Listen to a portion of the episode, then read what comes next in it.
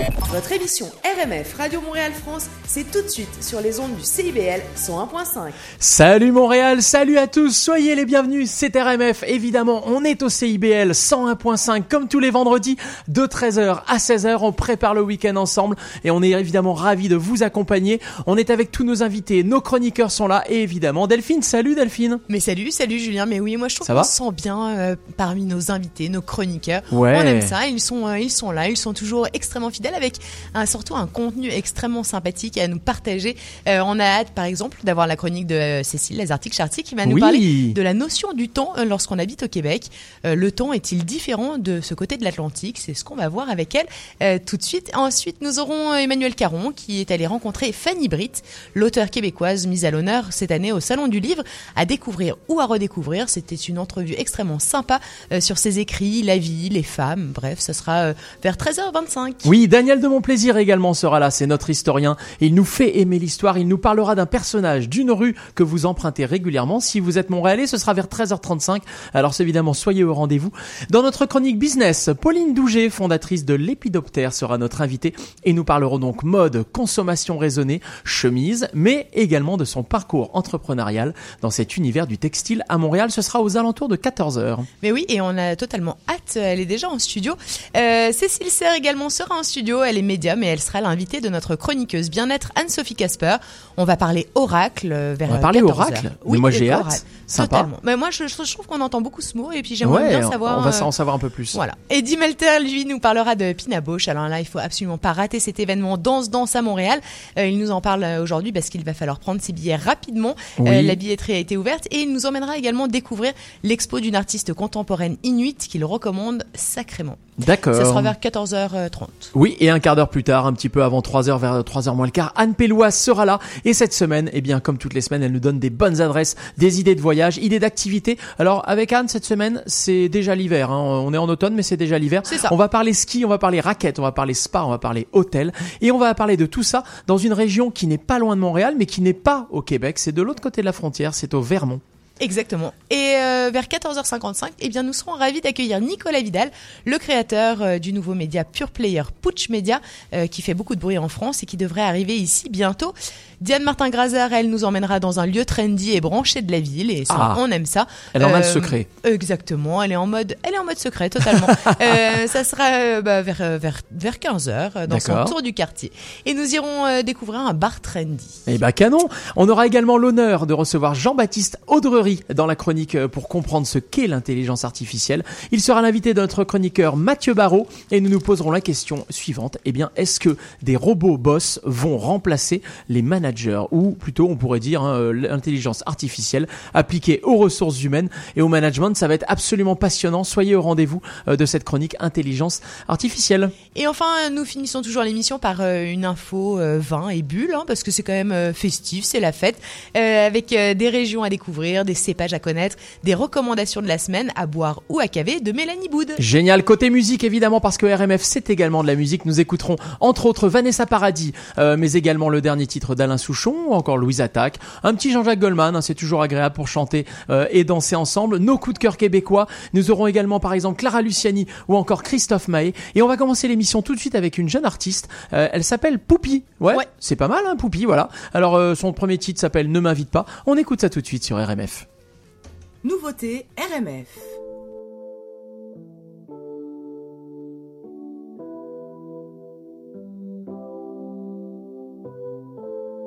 Ça manque de naturel. Ce que je derrière l'artificiel. Nos dialogues ne sont pas réels. Oh my god, bro, for real. Je te raconte même pas. Bah, je t'en prie, ferme-la. Puis si tu me cherches, suis chez moi. La scène est encore plus cool vue de là-bas. Tu sais même plus quoi faire pour te faire remarquer. T'as la tête à l'envers, tes yeux touchent le parquet. Sur le canapé, j'ai remarqué, c'est toujours la même rengaine. Là, fallait, j'ai noté que cette masse de gens me gêne. Oh my god, bro, for real. Encore une fois, je suis sur le fil. Ne m'invite pas à ta soirée. Une heure plus tard, serai rentré. Quand les gens dansaient, moi je cogitais. Tu me trouvais bizarre quand je dansais trop. Puis tu me rappelles et me dis bye lalo. Mais j'ai pris le large direction Mikasa. Ah, il nunca está fría. Pourquoi je suis venue Je vous ai jamais aimé. Mes potes m'ont dit ça sera bien, je les ai cru, c'est de ma faute, j'aurais dû m'écouter. Maintenant, je sais plus quoi faire, faut que je me fasse à l'idée. J'ai la tête à l'envers et la roue à tourner. On part d'un côté, j'ai remarqué, c'est toujours la même rengaine. Là, fallait, j'ai noté que je suis mon seul problème.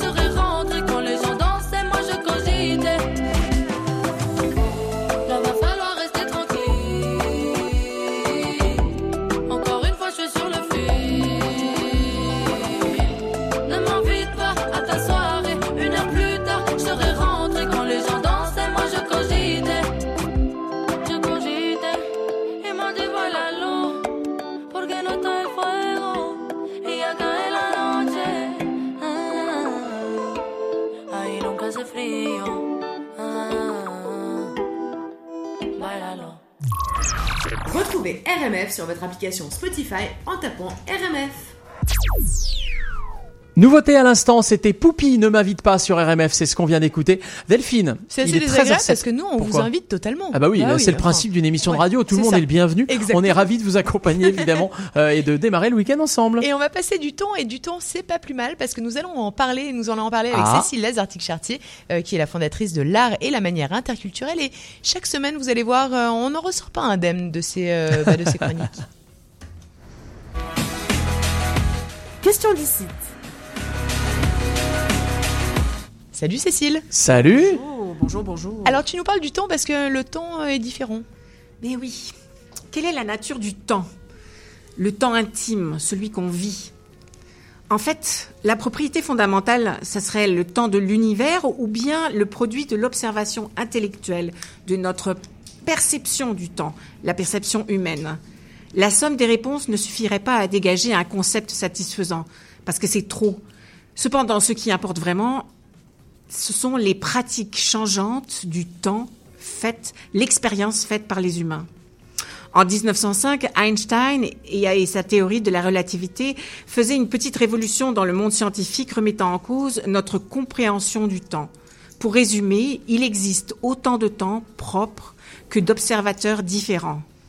Mais j'arrête là parce que je ne me lancerai pas dans la physique quantique. C'est ça. J'évoquais dans une précédente chronique les premières vagues d'immigration en Amérique du Nord par des humains venant d'Asie, par le détroit de Bering, il y a de cela à peu près 15, millions, euh, 15, 000, euh, 15 000 ans. Pardon. Quel était leur vécu par rapport au temps? Comment se situaient-ils? Bon, ça reste un grand mystère. Mais pour ceux qui arrivent au Québec à notre époque, il y a plusieurs temps. Le temps d'avant le Québec, avec toutes les attentes, les peurs, les espoirs, le fantasme aussi à propos de ce Québec mythique. Et puis arrive l'expérience, l'expérience du temps ici. Il y a le temps de l'arrivée, le temps de l'initiation, le temps de prendre ses marques, le temps d'apprendre une nouvelle langue ou tout au moins de mieux la comprendre, le temps de l'observation, le fait de prendre son temps pour tenter d'appréhender ce nouveau monde et d'en capter les subtilités, les codes culturels, les messages non verbaux, l'inconscient. Bref, de s'imprégner de ce nouveau territoire et de tenter de le comprendre. Je n'aurais pas eu tout mon temps pour partager avec vous les arcades de, la notion de temps en interculturel. On fait référence aux notions de monochromie, de polychromie. Mais voici quelques exemples sur le terrain qui, à n'en pas douter, vous parleront. On dit souvent en France que pour un rendez-vous, même professionnel, il va y avoir peut-être ce fameux quart d'heure français qui consiste à se permettre d'arriver avec quelques minutes après l'heure du dit rendez-vous. dans certains pays latins, il ne s'agit plus de quelques minutes, on est dans l'élasticité pure. Tout est possible. Pour avoir vécu en Italie, je peux en témoigner. Alors qu'en Afrique, au Maghreb ou en Inde, des temps se superposent. Ainsi, le temps professionnel peut cohabiter avec le temps personnel, pouvant ainsi déstabiliser celui qui vient d'un pays où le temps linéaire et où l'agenda règne, en maître d'ailleurs, comme ici. Petite anecdote, il y a quelques jours, des professionnels français étaient en voyage d'affaires en Amérique du Nord, faisant partie d'une réunion avec plusieurs intervenants locaux.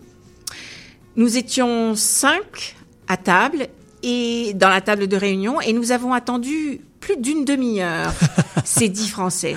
Ils avaient mal géré le trafic routier dans cette métropole et ne semblaient pas plus que cela désolés de leur arrivée vraiment tardive. Outre un manque cuisant de professionnalisme, je dirais qu'il s'agissait plus d'une gestion du temps différente. Ces gens venant de la France, du sud de la France, ils avaient une gestion très élastique, très fluide, mais pour les Nord-Américains qui étaient dans la salle de réunion, cela s'est carrément crispé. Ici, le respect des horaires, de la ponctualité fait partie des basiques. Et la chose la plus étonnante, c'est que ces fameux Français ont perdu beaucoup de crédibilité professionnelle par leur retard sans s'en rendre compte. On est allé manger entre Français après et ils m'ont dit ah ils sont géniaux ces gens ici c'est vraiment ils sont cool et je leur ai dit, oui, ils sont cool, mais vous avez vraiment perdu votre crédibilité. Ce carambolage vécu par certains nouveaux arrivants au Québec par rapport au temps est un apprentissage à faire, un gage de bonne intégration. La ponctualité au rendez-vous, le respect des dates limites, l'engagement par rapport aux dates, aux horaires. Il s'agit d'une caractéristique extrêmement importante de la culture québécoise nord-américaine. Au Québec, le temps, c'est de l'argent. Et en même temps, cela nous permet de gagner du temps pour mieux en profiter. Vous ai-je perdu? Alors, pourquoi pour ne pas pour se référer à la musique, je dirais tempo ma non troppo, la cadence, le hmm. rythme. Laissez le temps au temps pour faire vos nouvelles racines. Prenez votre temps pour trouver le bon rythme, votre rythme, mais en phase avec le Québec. Merci beaucoup. Wow, avec merci. Plaisir. C'était la chronique Question d'ici. Merci, beaucoup, Cécile. Et c'est tellement vrai. Et puis c'est quelque tellement chose que vrai. Ah oui, complètement, complètement. Mais c'est sûr que la, notion de ponctualité, elle est, elle est tellement différente selon les continents. D'ailleurs, quand, quand tu retournes en France et que bah, tous tes copains arrivent euh, complètement en retard, ça, ça te paraît bizarre. Et, c'est pas que pour les rendez-vous pro d'ailleurs. Tu as changé. C'est aussi dans, la dans vie. le social, c'est pareil. La première fois qu'on invite des, des, des, amis purement québécois à souper, à dîner. Oui, c'est ça. Si vous leur dites 20 euh, heures déjà, ils vous regardent comme si euh, vous disiez une heure du matin. Mais en, en dehors du fait que l'heure est, différente, si vous leur dites 20 heures, à 20h01, il y aura quelqu'un à la porte qui va sonner. Ouais, ouais, complètement. Bah, c'est ouais, c'est sûr, c'est sûr. Il faut savoir. Ouais. en tout cas, merci beaucoup et on reparlera évidemment interculturalité euh, la semaine prochaine et on va repartir en musique. RMF, il est 13h13. Moi, j'ai envie qu'on aille dans les parcs, euh, se promener et s'asseoir sur des bancs. Qu'est-ce que t'en penses? Mais totalement, euh, en hein amoureux. Allons-y. C'est Georges Brassens. L'instant monument de la chanson française, c'est tout de suite sur RMF.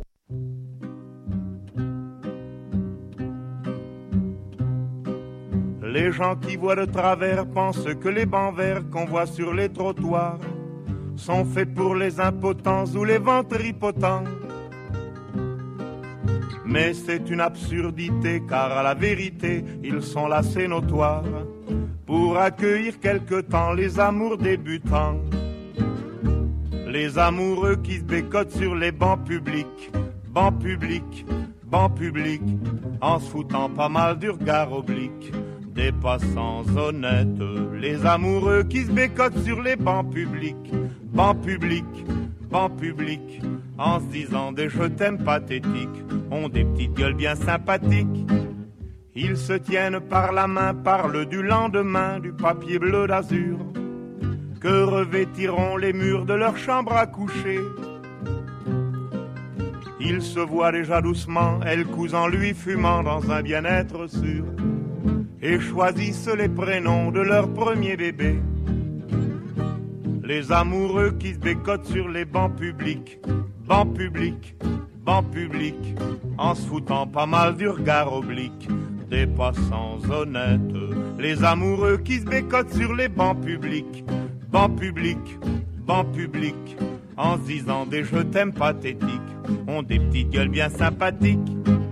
Quand la sainte famille machin croise sur son chemin de de ses mal appris, elle leur décoche hardiment des propos venimeux. N'empêche que toute la famille, le père, la mère, la fille, le fils, le Saint-Esprit, voudrait bien de temps en temps pouvoir se conduire comme eux. Les amoureux qui se bécotent sur les bancs publics, bancs publics, bancs publics, en se foutant pas mal du regard oblique des passants honnêtes.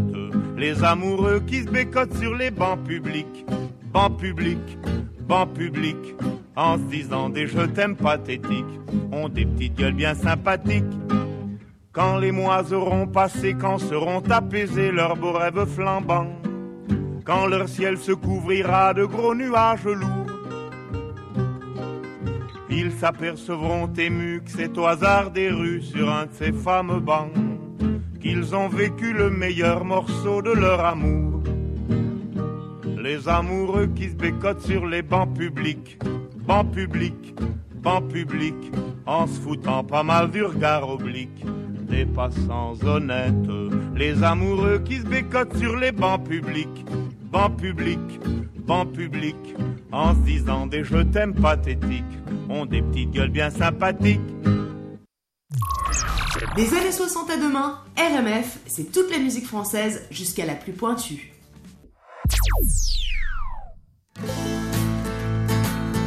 Nos coups de cœur keb.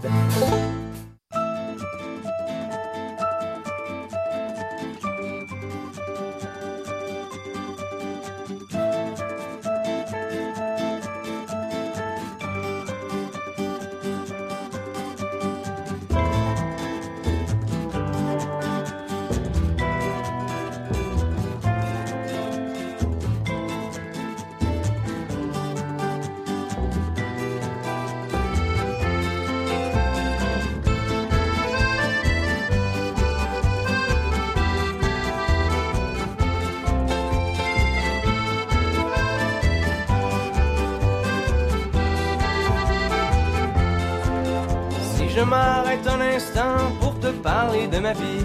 Juste comme ça, tranquillement, dans un bar rue Saint-Denis. Je te raconterai les souvenirs bien gravés dans ma mémoire de cette époque où vieillir était encore bien illusoire. Quand j'agaçais les petites filles pas loin des balançoires et que mon sac de billes devenait un vrai trésor. Ces hivers enneigés construire des igloos et rentrer les pieds gelés juste à temps pour passe-partout. Mais au bout du chemin, dis-moi ce qui va rester de la petite école et de la cour de récré. Quand les avions en papier ne partent plus au vent, on se dit que le bon temps passe finalement comme une étoile filante.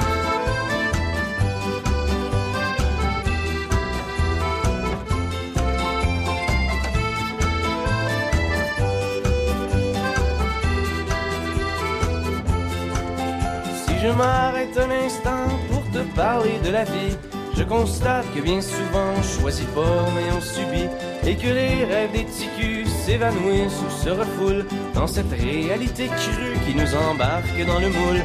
La trentaine, la bédaine, les morveux, l'hypothèque, les bonheurs et les peines, les bons coups et les échecs. Travailler, faire de son mieux, n'arracher, s'en sortir et espérer être heureux un peu avant Mais au bout du chemin, dis-moi ce qui va rester de notre petit passage dans ce monde effréné.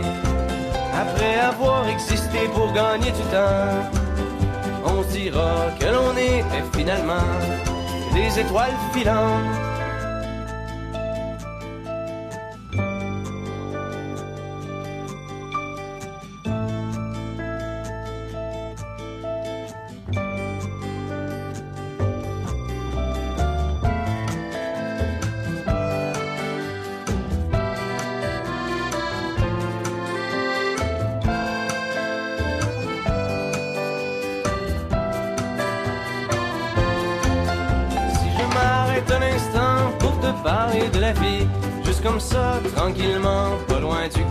Saint-Louis. C'est qu'avec toi je suis bien et que j'ai plus goût de m'en faire. Parce que tu sais, voir trop loin, c'est pas mieux que regarder en arrière. Malgré les vieilles amertumes et les amours qui passent, les chums qu'on perd en brume et les idéaux qui se cassent. La vie s'accroche et renaît comme les printemps reviennent dans une bouffée d'air frais qui apaise les cœurs en peine. Ça fait que si à soir t'as envie de rester avec moi, la nuit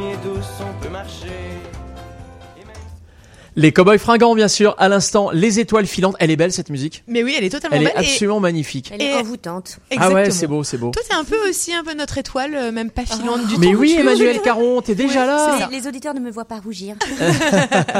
Emmanuel Caron, on va parler euh, du salon du livre, évidemment, parce que ça fait l'actu en ce moment. C'est un Ouais. salon qu'on adore. oui. On vous recommande tous, évidemment, bah, de courir euh, dans ce salon. Ah oui, est Emmenez beau, vos enfants, allez-y pour, pour vos cadeaux de Noël. Parce que Ouais, bah bien sûr, super c'est idée. toujours... En fait, si vous choisissez un livre euh, pour la personne à qui vous allez l'offrir, pas, euh, pas un livre que vous avez euh, Juste voilà, aimé, ju- juste un aimé, truc. Hmm. un truc vraiment fait pour la personne, c'est vraiment le Ah, c'est meilleur. des l'assurance d'un beau cadeau.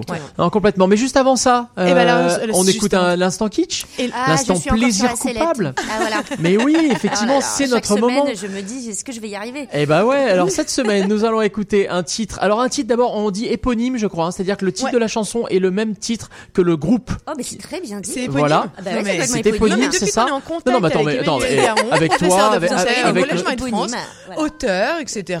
Euh, nous, on, C'est ça, il y a Daniel aussi, on élève Ah le bah débat, on voilà. ah, bon. Daniel, il dit éponyme aussi. Oui, hein, oui. ouais, Alors ouais. bref, c'est éponyme. Euh, donc c'est un groupe français. Essayez de deviner, chers auditeurs, et toi aussi, Emmanuel, essayez de deviner. Euh, c'est c'est deux mots. Le premier, c'est un synonyme de un, un conjoint, on pourrait Un dire, couple. vois, un couple, Une machin. C'est un, hein, euh, et il est spécial, spécial, un synonyme de spécial, couple spécial. Euh, Ah la vache bon, Ah euh, non, aujourd'hui, il est. Ah non, si il est corsé, Ouais, euh, il est celui-là. Ah ouais. Attendez, C'est euh, mari, euh, particulier, euh, union, particulier. partenaire particulier. mais oui, Exactement. Ah, voilà. Allez, on écoute Bon. ça tout de suite sur RMF. L'instant kitsch, vintage.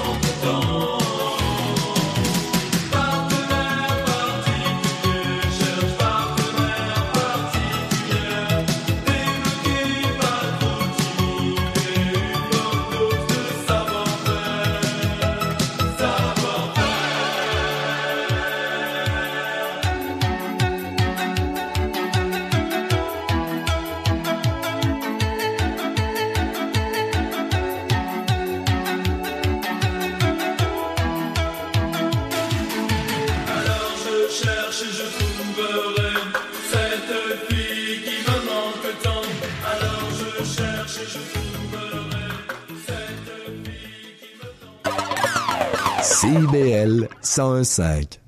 Quand l'hiver approche, on se rapproche. Du 18 au 24 novembre, c'est la semaine québécoise des rencontres interculturelles. Au programme, des activités gratuites partout au Québec. Consultez le calendrier des événements au sqri.gouv.qc.ca. Un message du gouvernement du Québec. Les productions Nuit d'Afrique invitent tous les artistes de musique du monde au Canada à s'inscrire à la 14e édition des Silidor de la musique du monde. Cette prestigieuse vitrine est une chance unique de vous faire découvrir du public et de remporter de nombreux prix. Vous avez jusqu'au 1er décembre pour soumettre votre candidature. Faites vite, les places sont limitées. Pour plus d'informations, rendez-vous au www.silidor.com.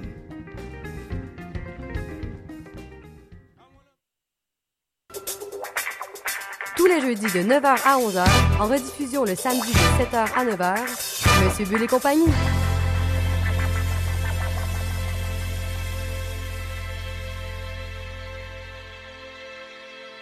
CIBL 101.5. RMF, on est ensemble, il est 13h26, on est au CIBL 101.5 comme tous les vendredis de 13h à 16h. On est ravis d'être avec vous, n'est-ce pas Delphine? Mais totalement, et on est Ah tellement ouais. ravis d'être avec Emmanuel. Emmanuel, c'est toujours un véritable bonheur de la voir. Elle nous parle. Et en ce moment, c'est un peu, un peu ta, ta Elle nous parle de- période. La période là, je suis un peu, en euh, mode. euh, Est-ce qu'on peut la et représenter.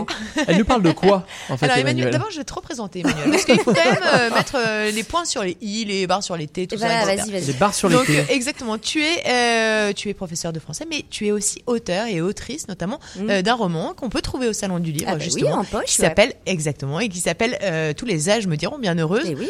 On, euh, et chaque semaine, eh bien, tu nous parles euh, de littérature, tu nous parles de lecture, tu nous donnes des idées, tu nous donnes, euh, c'est vraiment de, de la littérature en, dans- en général. On a envie de lire. Exactement, et ce sont mes du roman, du, euh, Voilà. de la BD, du absolument tous les genres, Tout y de, passe. de la de la jeunesse même Ouais. également. Tout y passe. Euh, là, t'es parti au salon du livre. Ah bah on, oui. ben, on va enchaîner tout de suite. On lit partout ou au lit? Eh ben Salut. oui, bonjour, bonjour.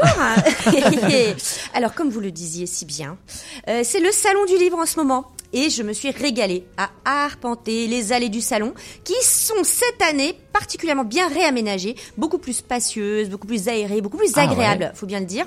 Et il y a même un petit café au centre de l'Agora, je sais pas si vous avez remarqué. Mais j'aime ça. Et ça manquait un peu, parce qu'avant il fallait vraiment euh, prendre des, quasiment sur les- les ascenseurs pour pouvoir se substanter.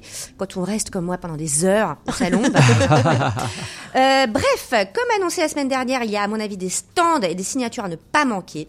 Et d'abord, d'abord, d'abord, évidemment, nos chroniqueurs adorés. Ah. Alors, euh, Daniel de Montplaisir, demain euh, de 10h à 11h30 et de 13h à 14h au stand 111 pour son histoire du Canada, biographie d'une nation. Et Génial. il sera juste à côté de Brett Easton Ellis. Non. C'est pas Entre parenthèses. Mais oui, je sais que c'est ton chouchou, euh, Julien. Mais Attends, mais je l'ai acheté, les- je, je vais aller le, le faire dédicacer. Ah mais complètement, mais moi aussi, figure-toi. Est-ce que tu vas aller faire dédicacer l'histoire du Canada par Brett Easton Ellis Bah, je vais faire un, co- un coup. Bah, Tu peux essayer. être euh, un peu. C'est Alors il est à quelle heure et où lui? Euh, il est exactement au même moment, à une demi-heure près. Enfin, en tout cas, il est au même stand. Et euh, justement, l'après-midi, alors de 13h30 à 15h, je crois. Incroyable. Euh, Easton Ellis. Tout de même. Euh, Anne-Sophie Casper, hein, qui Mais fait oui. une super euh, chronique pour son coaching coloré, qui sera au, au- au stand 411 de 18h à 19h demain. Et puis, bah, il faut noter que Daniel de Montplaisir sera aussi en dédicace le dimanche, parce qu'il fait tous les jours, lui, euh, toujours à côté de Brett Easton Ellis, qui ne le quitte pas. Ah, c'est ça. En fait, ils sont, euh, c'est ça. Ils sont super potes. Il y a deux figures rock'n'roll comme ça à ne pas manquer, vraiment. Euh, voilà. Mais aujourd'hui, je vous présente un coup de cœur lié au salon, bien sûr.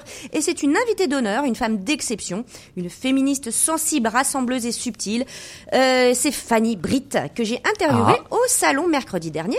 Donc attention au bruit, hein, parce que c'est toujours un peu. Ah bah c'est comme d'hab, euh, c'était toujours oui, un peu. mais bon, là, il n'y a euh, pas de voiture qui passe au moins. c'est pas, pas le Ferret. ou dans, dans tous les endroits où j'interviewe les gens. Mais bon, c'est- toujours un peu à l'arrache, hein, c'est comme ça, euh, c'est du, du, du journalisme sauvage. Alors, euh, c'est- je vais l'interroger notamment sur ses plus récents ouvrages que j'ai adorés, Les tranchés et les retranchés. Eh bien, écoutez ce qu'elle a à en dire. Fanny Britt tout de suite sur RMF. Euh, Fanny Britt, mais c'est un très grand honneur de vous rencontrer ici au Salon du Livre, où vous êtes l'invité d'honneur. Félicitations. Vous avez déjà reçu euh, deux fois le prix euh, du gouverneur général pour Jeanne le Renard et moi, et pour une pièce de théâtre qui s'appelait Les Bienveillantes. Bienveillance. excusez-moi. Donc vous êtes déjà tout à fait reconnu ici. Vous êtes dramaturge, essayiste, et vous venez de sortir donc Les Retranchés, après avoir sorti Les Tranchés. C'est un essai sur euh, bah, le thème très contemporain de la maternité, de l'enfantement, et dans Les Retranchés de la famille, hein, qui vous intéresse dans le contexte de la modernité. Ma première question, euh, Fanny Britt, ce serait quoi le lien entre ces deux essais? Tranchés, retranchés, quel est le lien? Ben, je- pour moi, je pense que quand j'ai écrit Les tranchées, j'étais encore beaucoup dans l'enfance et la petite enfance de mes enfants. Donc, c'est un livre qui est très tourné vers l'intérieur, vers euh, une espèce de plongée en soi pour comprendre les, euh, les émotions ambiguës que je pouvais ressentir devant ce rôle-là qui était à la fois un privilège et un poids.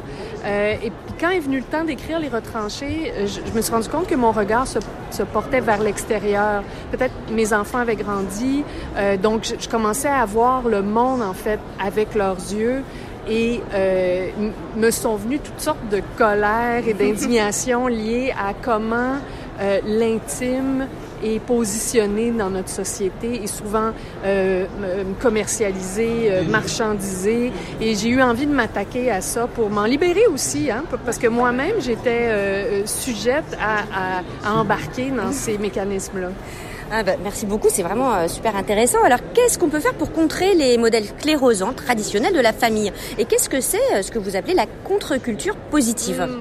Mais c'est une grande question. hein. J'ai l'impression que ça va être le travail de la, des, des prochaines décennies de renverser les, euh, ben, les rôles de genre. Déjà, Euh, je pense que les, les, les rôles positifs de la, de la, cette, cette contre-culture-là, c'est c'est surtout celle qui vise à déboulonner, ben, d'abord déboulonner le, le, ce qu'on- appelle le patriarcat. C'est comme un mot qui fait peur parce qu'on a l'impression que ça veut dire qu'il faut euh, mettre les hommes à terre, puis les, les battre, les combattre, les vaincre. Mais en fait, c'est pas ça. C'est le patriarcat nuit aux hommes autant qu'aux qu'aux femmes, en fait. Ce que vous dites dans votre- Oui, même s'ils ils, ils- ils- ils vivent ce privilège-là, mais ils vivent aussi avec euh, avec une grande difficulté d'être libres. Donc, je pense que ça part beaucoup dans l'enfance, déjà dans la famille, mais aussi dans les écoles, apprendre à enseigner les choses différemment, à, à valoriser davantage euh, ce qu'on confinait au féminin, c'est-à-dire l'intime, les émotions, le care, ce qu'on appelle le care, et puis donner une valeur vraiment euh, plus euh, fondamentale à ces aspects-là de la vie, les valoriser comme on a valorisé la conquête, le héros, euh, l'individualité, euh, commencer à, valoriser le, soin aux autres comme on l'a fait. On sait comment valoriser des choses, créer des mythes, écrire des histoires. Alors pourquoi pas essayer de, le, de, de- valoriser aussi ces, ces aspects-là de la vie qui sont, euh, qui sont fondamentaux. Ah, Écoutez, c'est vraiment passionnant de vous écouter. Alors, vous êtes euh, invité d'honneur du salon. Alors, euh, qu'est-ce que vous aimez dans ce salon? Qu'est-ce que ça fait d'être invité d'honneur? Enfin, Ben là, on est plusieurs, hein. Je veux juste Oui, euh, euh, préciser que je suis pas toute seule d'invité d'honneur, mais c'est, ben évidemment, c'est très flatteur euh, d'être euh, euh, comme reconnu par un comité de gens qui euh, considèrent que qu'on a que, que la parole, par exemple, qu'on qu'on porte sur la place publique est quelque chose qui euh, qui vaut la peine d'être entendu. Donc, je me- me sens très flattée. Mais euh, en fait, invité d'honneur ou pas, ce que j'aime dans les dans les salons, c'est vraiment les rencontres entre auteurs et avec les lecteurs. C'est vraiment euh, deux aspects de, de- des salons qui sont, euh, qui sont très nourrissants, en fait, parce qu'entre auteurs, mais on peut évidemment euh, échanger sur nos difficultés, euh, sur euh, nos espoirs. On peut, on admire les autres auteurs de toute façon. Alors moi, je, je suis aussi une lectrice. Alors des fois, je croise les auteurs, puis je suis euh, starstruck quand je les vois. Puis rencontrer les lecteurs, c'est- super important aussi pour... ben, D'abord, savoir pourquoi on fait ça. On passe une grande partie de l'année seul dans notre bureau, euh, à souvent se demander si ça vaut le coup, si on parle pas dans le désert tout seul. Euh, rencontrer les lecteurs, ça fait une, une grande différence. Ben oui, euh, bien sûr. Alors vous, je, je vous attrape là au moment où vous allez euh, parler dans le l'espace littéraire euh, du salon. Vous allez parler euh, de la question de est-ce que les femmes écrivent pour les femmes? Alors, est-ce que vous avez des petits indices sur ce que vous allez nous dire euh, tout de suite là? Mais c'est une drôle de question, hein, parce que j'aurais tendance à répondre, ben, bien sûr que non. Puis en même temps, j'aurais tendance à dire, bien sûr que oui, parce que en fait, je, je vois pas pourquoi ce serait gênant d'écrire pour les femmes. Puis en même temps, je ne comprends pas pourquoi, parce que je suis une femme qui écrit, ce que j'écris ne s'adresse pas à l'être humain en général. Hein, on l'a- vu avec les grandes œuvres écrites par des hommes à travers les siècles. On s'est jamais demandé si c'était euh, pas assez euh, important aux yeux des femmes pour être lu. Jamais. On présume toujours de l'importance des œuvres des hommes, en fait. Alors que c'est comme si en posant cette question-là, on questionnait d'emblée l'importance potentielle des œuvres des femmes. Alors moi, je m'oppose à ça, évidemment, parce que les, les, les œuvres qui m'ont le plus touchée dans ma vie, ce sont les œuvres écrites par des femmes. Donc, j'ai comme de la difficulté à même à comprendre comment on pourrait ne pas s'intéresser euh, à une œuvre pour ce qu'elle est, en fait, et que le point de vue féminin n'est absolument pas euh, un point de vue secondaire au point de vue euh, masculin. Donc, euh, je- donc j'aurais envie de répondre de oui et non. Alors, je vous remercie infiniment, euh, Fanny Britt. Merci pour ce euh, très beau moment. On vous souhaite un très très bon salon. Et puis, merci pour ces très très beaux livres, Les tranchés et Les retranchés, que j'ai lus avec un immense plaisir. Merci, beaucoup. Merci. Et ben voilà, euh, donc on écoutait Fanny Britt, elle est passionnante, hein Mais totalement. Avec euh, donc les tranchés, je vous donne le petit euh, sous-titre parce que ça vaut son pesant d'or. Maternité, ambiguïté féminisme en fragments. et les Ok. retranchés, euh, échec et ravissement de la famille en milieu de course. Ok, Ah voilà. ah. Et toi, c'est deux coups de cœur. Ah bah oui, c'est deux coups de cœur. C'est vraiment une approche qui m'a beaucoup intéressée parce que je l'ai trouvée vulnérable, sensible et sincère. Euh, et elle ne pointe personne du doigt, mais elle réfléchit vraiment profondément aux attentes de la société envers les femmes en matière de famille, d'enfantement, de réussite, de création. Euh, J'ai beaucoup aimé aussi le format euh, très original à plusieurs voix avec des chapitres courts et percutants. Moi, j'ai trouvé ça très très chouette et je vous le conseille. C'est mon coup de cœur pour cette semaine de Salon du Merci Livre. beaucoup. En, par- en parlant de littérature québécoise, parce qu'on peut, sans, sans se faire une génération, euh, généralité, mais on est, on est d'accord que je trouve que ce qui rassemble, en tout cas, c'est effectivement cette, cette sincérité dans la lecture. Ah oui, complètement. Souvent. Bah, de toute façon, ils ont beaucoup moins d'enjeux aussi. euh, euh, les enjeux sont très très différents par rapport à ce qui se passe en France, je pense, et euh, ils ont une plus grande liberté pour aborder beaucoup Des de sujets, sujets. euh, qui nous sont un petit peu tabous. Je, je peux que vous conseiller d'aller euh, au salon du livre. Mais bien sûr, c'est jusqu'au 25 novembre. Exactement. Euh, nous allons euh, tout de suite eh bien euh, repartir en musique. C'était On lit partout ou au lit Le, bah voilà, c'était c'était effectivement une, une super entrevue.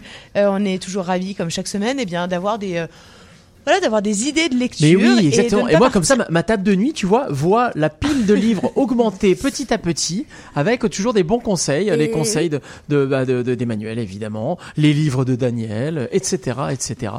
Euh, restez avec nous sur RMF dans quelques minutes. euh, eh bien, justement, nous parlerons histoire avec Daniel de mon plaisir. Nous aurons également, nous allons parler business euh, avec une invitée business. Ce sera un petit peu plus tard dans, dans quelques ah, une poignée de minutes.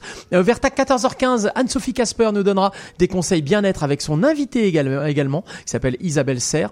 La musique est là, bien sûr, Eddie Mitchell, Johnny Hallyday notamment, hein, que, de- que du lourd, hein, Indochine, Maître Gims. Et tout de suite, eh bien, c'est un des, un des hits qui cartonne actuellement en France. C'est le dernier titre d'Alain Souchon, ça s'appelle Presque, et c'est sur RMF. Attention, gros hit en France.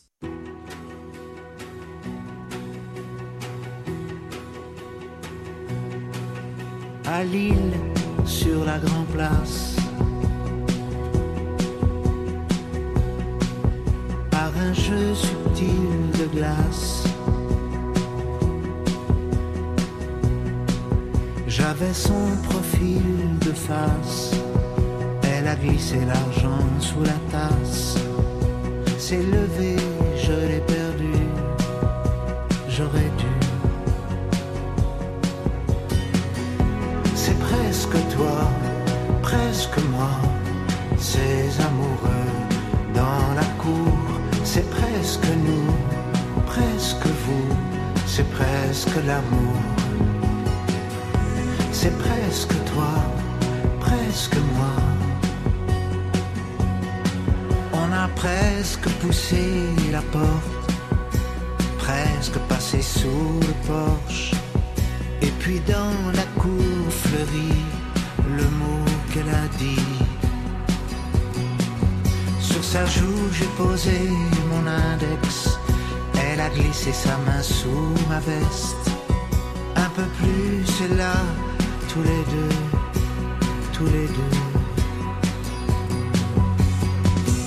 C'est presque toi, presque moi, ces amoureux dans la cour. C'est presque nous, presque vous, c'est presque l'amour.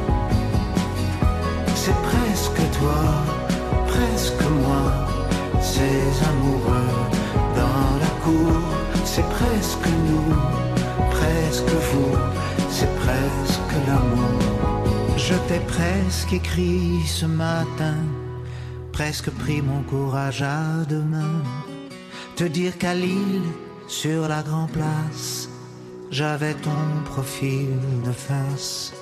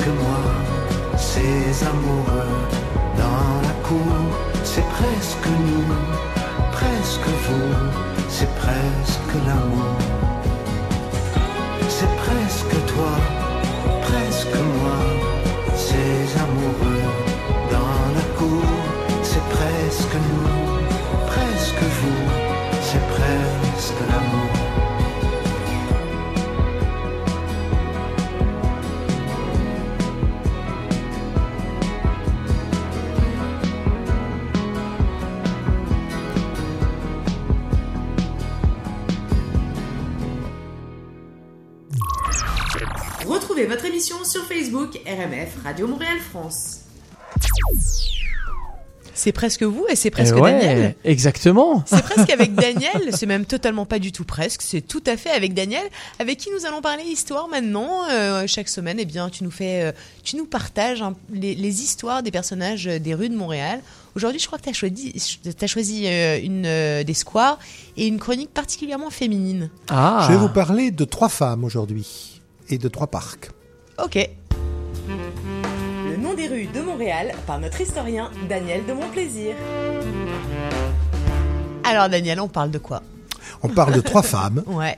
et de trois parcs. Trois femmes, trois parcs. Trois femmes, trois parcs, trois parcs inaugurés tous en 1994 par un maire de Montréal, un peu oublié aujourd'hui, Jean Doré, qui d'ailleurs a été maire de Montréal de 1939 à 1944, pas une période très facile, qui d'ailleurs n'a pas de rue ici. Il y a bien une rue Doré, mais c'est pas pour Jean Doré. Euh, Ah bah, c'est oui, c'est oui, c'est vrai. Parce que c'est un- c'est un, c'est un, c'est un monsieur assez marquant et notamment c'est lui qui a eu l'idée d'ouvrir trois parcs, de leur donner des noms de femmes. Alors quelles sont ces femmes, quels sont ces parcs? Ben, La première c'est Thérèse Casgrain Forger, 1896-1981, qui a droit à un parc en bas du Mont-Royal, le long de l'avenue des Pins.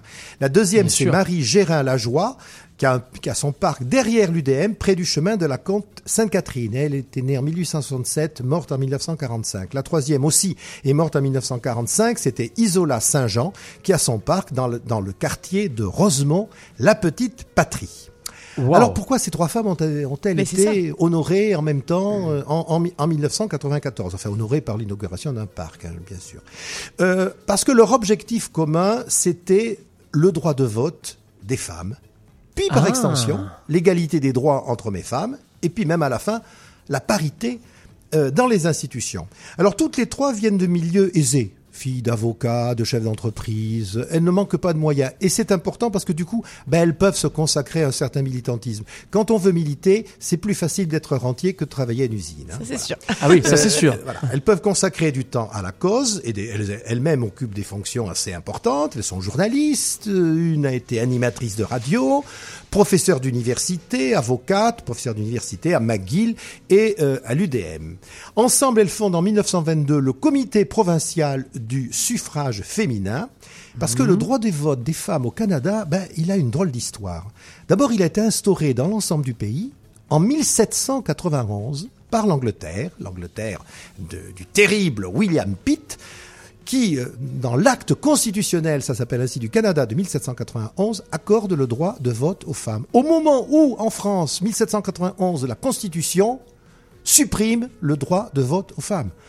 On oublie une chose, c'est qu'en France, avant, sous l'Ancien Ah Régime, bon les femmes avaient le droit de vote. Alors, elles votaient aux États généraux, qui Ok. n'étaient pas un suffrage universel euh, comme nous l'entendons aujourd'hui. Mais tout de même, une femme qui était indépendante, qui avaient, qui avaient des moyens, parce qu'il fallait être déjà propriétaire pour voter aux, aux États généraux, eh bien, on ne faisait pas de différence entre les hommes et les femmes. Les femmes votaient sous l'Ancien Régime aux États généraux. La Révolution leur supprime ce droit de vote en 1791, en même temps que William Pitt, lui, l'instaure au Canada. Mais c'est hyper pour intéressant ce que tu dis parce que ça veut dire, enfin c'est toujours intéressant, mais euh, là c'est particulièrement intéressant. Ça veut dire qu'il faut être extrêmement vigilant. Rien n'est acquis. euh, Rien n'est jamais acquis. Ok. Plusieurs pays, la France, le Canada, la Suède également, et peut-être d'autres que je ne connais pas, ont donné, accordé le droit de vote aux femmes, puis l'ont supprimé, puis l'ont rétabli. Ok. Alors, sauf qu'au Canada, c'est un peu compliqué, parce que déjà, il y a quatre provinces à l'époque, et chaque province peut disposer euh, du, du droit de vote. Les femmes ont le droit de vote sans aucune restriction en Nouvelle-Écosse. Elles ne l'ont au Nouveau-Brunswick que si elles sont protestantes. Elles ne l'ont en Ontario que si elles sont propriétaires. Et au Québec, elles ne l'ont pas du tout. Non mais c'est. Oui. Incroyable, ces réglementations. oui, oui, oui. Ouais.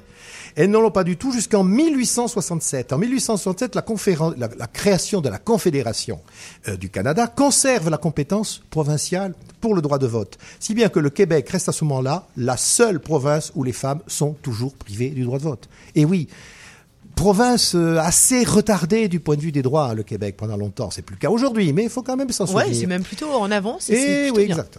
Alors, comme en Europe, la guerre de 1914-1918 fait évoluer les choses, comme vous savez, parce que les femmes suppléent les hommes euh, qui sont partis au combat.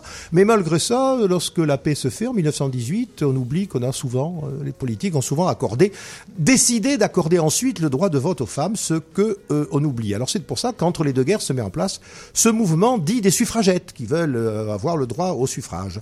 Alors curieusement, ce sont surtout les partis de gauche et les conservateurs qui sont hostiles. Alors les partis de gauche, ils sont hostiles parce qu'ils pensent que les femmes, si elles votent, elles vont voter comme leur dira le curé. Ok. Et les, pa- et les partis de droite également sont contre, mais eux par, euh, par conformisme bourgeois. En, en France, il n'y a que ce qu'on appelle l'extrême droite à l'époque, c'est-à-dire les royalistes, qui sont favorables au droit de vote des femmes. Donc les trois femmes précitées, je voudrais quand même parler peut-être un petit peu, la plus marquante, c'est évidemment Thérèse Casgrain, qui fait figure un peu de chef de file. Vous allez voir, c'est une femme absolument extraordinaire. Donc elle a créé avec ses deux copines euh, le comité euh, pour le suffrage féminin en 1922. En 1928, elle le transforme en Ligue des droits de la femme. Et après 12 ans de combat, elle obtient en 1940 du gouvernement provincial, donc parce qu'il n'est question que du Québec, hein, c'est acquis pour le reste du Canada, du gouvernement provincial, du Premier ministre de Québec, un nom bien oublié, il s'appelait Adhémar Godbout. Et oui, c'est pas une blague, hein. Adhémar Uh-huh. Godbout, libéral. Euh, alors lui, il a pas sa rue à Montréal. Ça, c'est pas normal quand même. Parce que c'est l'homme qui, au Québec, a fait passer le droit de vote des femmes. Il a été Premier ministre du Québec et il n'a pas, euh, il a pas sa rue à Montréal. Donc là, encore une fois, hein, Madame le maire, Il faut renommer euh, voilà, donc il faut, Doré il faut et euh, trouver, la rue trouver- Doré. trouver une rue Jean Doré et trouver une rue à Mais oui, lançons le c'est- message. c'est- Voilà, Oui. c'est ça. Bon. Et alors, qui s'oppose le plus à ça? L'épiscopat catholique. L'épiscopat catholique, il veut pas du droit de vote des femmes. Ils n'ont pas Mhm. compris que la femme, elle va plutôt voter pour eux. Mais, vous, comme vous savez, la hiérarchie catholique, sa grande spécialité, c'est quand même de tirer des buts contre son camp. Bon. alors, Thérèse Casgrain, elle ne s'arrête pas là.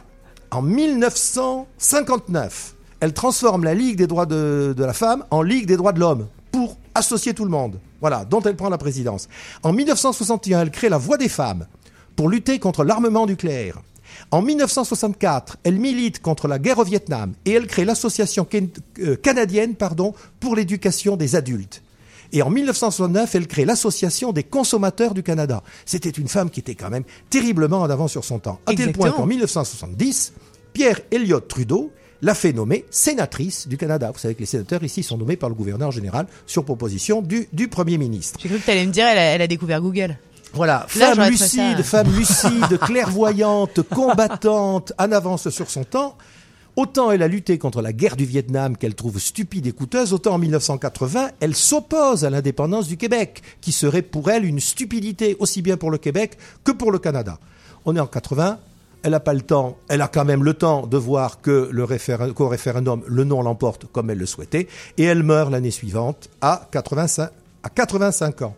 En 1985 aussi, enfin aussi, ça fait deux fois 85, elle est honorée par un timbre-poste. De 2004 à 2012, on trouve son visage sur les billets de 50 euros. Ok. Ce- euh, de 50 dollars, pardon, excusez-moi, oh là là, oh le français. sur les billets de 50 dollars. Et dans la Malbaie, il y a un mont qui, depuis 2012, porte son nom, qui s'appelle le mont Thérèse Casgrain. Voilà, donc, euh, ben voilà, je suis content. J'ai fait un bel c'est toujours un le- hommage aux femmes. Je voudrais aussi, comme le, le festival Cinémania s'est terminé, qu'on parle de, de droits de femmes aujourd'hui, je me permets de sortir un peu de mon rôle pour conseiller un film qui est un film un peu historique, qui s'appelle Portrait d'une jeune fille en feu, qui est un film magnifique, qui est un véritable chef-d'œuvre. Le mot est galvaudé. Là, dans le cas, il faut le dire, Céline Sciamma, euh, la réalisatrice, et Adèle Haenel, euh, l'actrice principale. Les autres actrices sont également excellentes. Il n'y a quasiment que des femmes dans, dans ce film, et c'est un film absolument sublime. J'espère qu'il sera diffusé au Canada. Allez le voir. Merci beaucoup, Daniel. Merci. C'était Les Noms des rues de Montréal par Daniel de Mon Plaisir.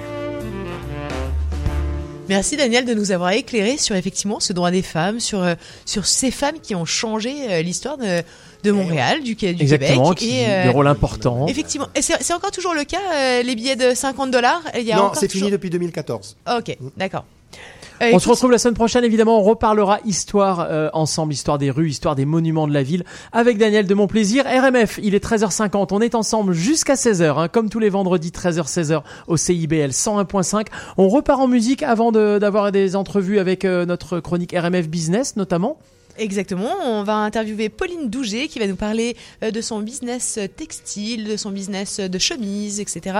Nous aurons Génial. également Isabelle Serre qui est, bah, qui est l'invitée euh, de notre Casper. chroni- exactement de notre chroniqueuse bien-être et nous allons parler oracle. Et ben parfait. Et On tout de suite, on repart en musique avec un instant brochou, une artiste qui est venue au micro de RMF car elle était en concert à Montréal il y a pas si longtemps. On l'adore ici, c'est vendredi sur mer. C'est tout de suite sur RMF. L'instant branchouille, c'est tout de suite sur RMF. Salut, c'est Vendredi sur mer sur RMF. J'ai pas fait semblant, je te jure. J'ai jamais dit non. J'ai juste. J'ai pas fait semblant, je te jure. J'ai jamais dit non. J'ai juste laissé le temps courir, partir, venir, mourir,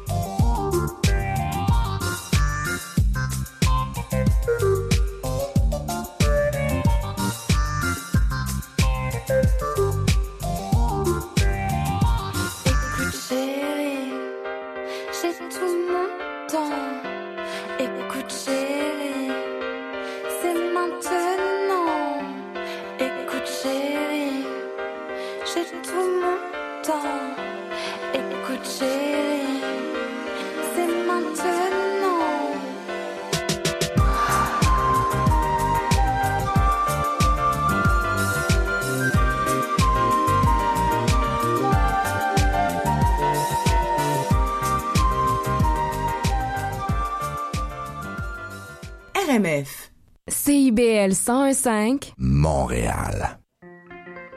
Les productions Nuit d'Afrique invitent tous les artistes de musique du monde au Canada à s'inscrire à la 14e édition des Silidor de la musique du monde. Cette prestigieuse vitrine est une chance unique de vous faire découvrir du public et de remporter de nombreux prix. Vous avez jusqu'au 1er décembre pour soumettre votre candidature. Faites vite, les places sont limitées. Pour plus d'informations, rendez-vous au www.silidor.com.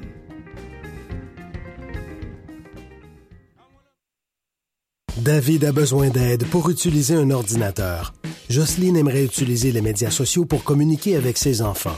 Yasmina souhaiterait faire des transactions en ligne, mais elle est craintive. Vous vous reconnaissez? Pour un temps limité, la formation gratuite Ping est offerte à Montréal. Appelez au 1-877-948-6644, poste 222 pour connaître le calendrier des formations.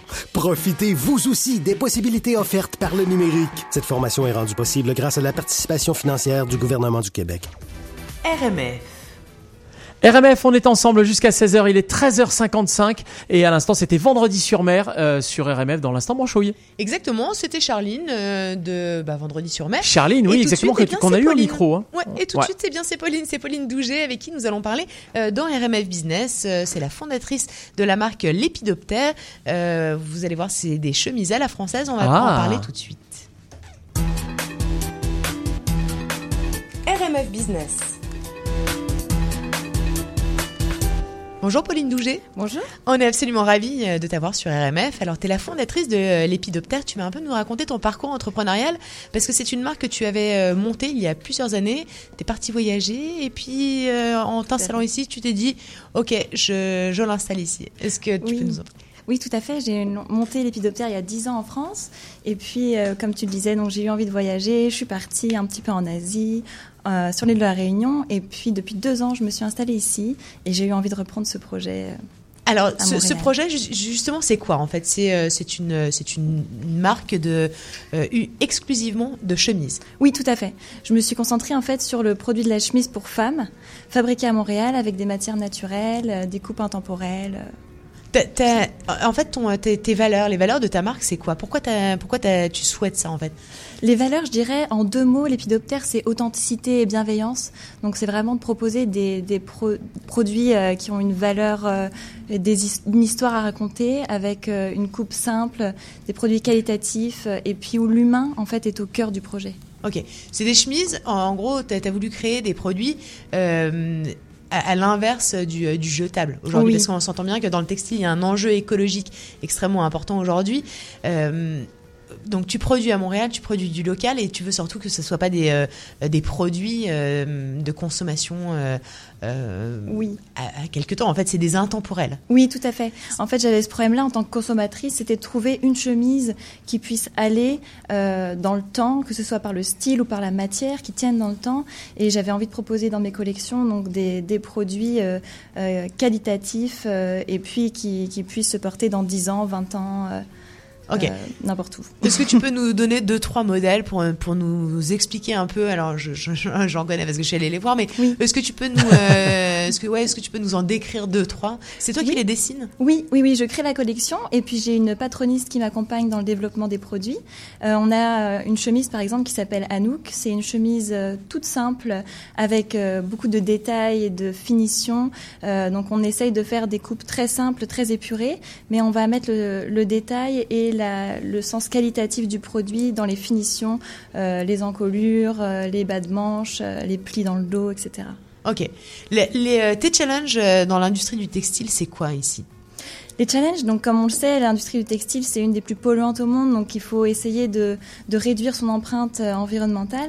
Donc l'idée, c'est de, euh, de produire en local déjà, donc euh, de faire participer les mains de Montréal, le savoir-faire de Montréal, et puis de proposer des matières qualitatives, encore une fois, qui tiennent dans le temps. Est-ce que Montréal est totalement prêt justement pour ça, à peut-être mettre euh, une somme plus importante dans, Mhm. dans un produit qui va durer dans le temps, qui aura, euh, qui aura une, une, une, une empreinte euh, euh, écologique beaucoup, beaucoup plus faible, etc. Est-ce que c'est une... Oui.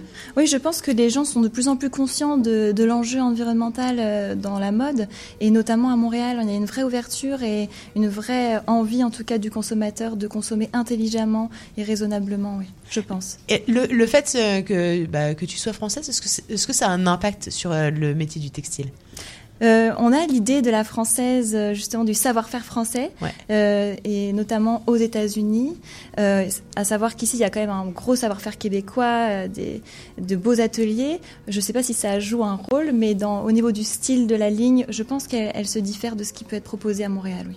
Ok. Est-ce que tu as des projets futurs pour ta marque? C'est quoi Est-ce que tu veux te, sortir de ton monoproduit ou au contraire euh, rester dedans puis étendre tes, tes, tes lignes? Alors j'aimerais euh, continuer sur le monoproduit. Après proposer peut-être des t-shirts qui se porteraient sous la chemise, c'est une possibilité. Mais l'idée c'est de vraiment se concentrer, se focuser sur le- la qualité du produit et le bien-aller du produit. Donc on va pas euh, s'éparpiller entre guillemets dans une collection avec des jupes, des robes, etc. On va rester euh, focus sur le haut, euh, chemise. sur le chandail. Oui, exactement. c'est ça. Sur, et, bah oui, chemise et chandail et, et t-shirt. Et t-shirt, oui. Et ok, le, tu- on, on pourrait même imaginer des, des t-shirts. Euh, enfin, moi, je suis pas du tout styliste, hein, mais des t-shirts euh, chauds. Hein, bah, Oui, si- comme disais, fait. voilà, hein, ça, avec ça des- pourrait oui, oui, des mélanges de laine. Oui, tout à fait. Euh, avec des matières naturelles, du lait, de la laine, oui, effectivement, des- du coton naturel. Bref, euh, Mhm. tes conseils que tu aurais aimé euh, recevoir avant d'entreprendre, c'est pas rien d'entreprendre et euh, euh, d'entreprendre, une- de lancer une marque, etc. Est-ce que Mhm. est-ce que tu aurais aimé avoir un conseil euh, avant de te lancer? Euh, oui, je l'ai eu d'ailleurs ce conseil euh, par euh, mon beau-père qui est lui-même entrepreneur. C'est vrai qu'on est rarement assez préparé à la charge mentale de l'entrepreneuriat. Mmh. Euh, on se sent euh, des fois un peu seul, même si on est très entouré. C'est vrai que la charge mentale et la fatigue que ça peut provoquer, euh, faut bien se préparer. Faut être vraiment passionné par son projet et on oublie tout. Après, je pense que l'entrepreneuriat, on l'a ou on l'a pas, mine de rien. Donc euh, voilà, mais. Et il y a un truc qui, qui était euh, intéressant dans ce que tu as dit, c'était que tu étais ta propre consommatrice. En fait, Oui, c'est ça, C'est parti d'une, euh, voilà d'un besoin pour toi et finalement, Oui. je pense que c'est plus facile après de voilà de, de, de proposer. euh, c'est plus, oui, c'est Oui. plus, facile de- d'incarner en tout cas euh, ton client. Oui, c'est ça. C'est un peu égoïstement que j'ai fait ça, mais c'est vrai que le- j'a- j'avais, je trouvais pas le produit. Donc, euh, et je pense que je dois pas être la seule. Il y a plein de produits comme ça qui, qui paraissent très simples, mais qui manquent sur le marché et surtout de façon raisonnable, parce qu'on peut aller dans les grandes enseignes, on peut avoir un- une chemise à 20 dollars, etc. Mais on sait comment ça se passe à l'autre bout de la chaîne. Et quand on n'a pas envie de participer à ça, on on n'a pas énormément de choix. Il y a beaucoup de créateurs à Montréal quand même. C'est super, c'est une, une ville super pour entreprendre ce genre de produits et de, de projets, mais, mais voilà. Alors justement, euh, en parlant de prix, parce que du coup tu parlais de chemise à 20 Oui. dollars, est-ce que, que tu peux nous donner un peu une, un estimé de tes, euh, de, de Oui. tes tarifs Les, les chemises commencent à 135 dollars et vont jusqu'à 190 en fonction de la complexité et de la matière de la chemise. Ok. Et tes le tailles, tu vas de Les tailles, on va de XXS à XL. Ok, d'accord. Donc, euh, oui. Écoute, qu'on qu'est-ce qu'on peut souhaiter? Pour la Ça suite. continue et, et comment on fait pour euh, commander? Est-ce que tu es distribué? Où est-ce que tu es distribué? Alors, j'ai- en magasin ou euh, sur le net? Oui, c'est sur le, le site internet, donc lépidoptère.ca. Vous pouvez retrouver toute la collection qui est actuellement en précommande jusqu'à mi-décembre environ. Ensuite, en fait, euh, on va mettre en production la- les commandes qui ont été qui ont été faites. Donc, on inverse le système de production aussi. C'est ça qui est intéressant avec le projet Lépidoptère, c'est que je vais pas. C'est de la slow production. Oui, c'est ça. On va pas produire en amont euh, des quantités astronomiques de chemises si on ne sait pas si elles vont être vendues ou si elles vont servir même. C'est vraiment le client qui va faire sa commande et ensuite on va la, la produire. Ok.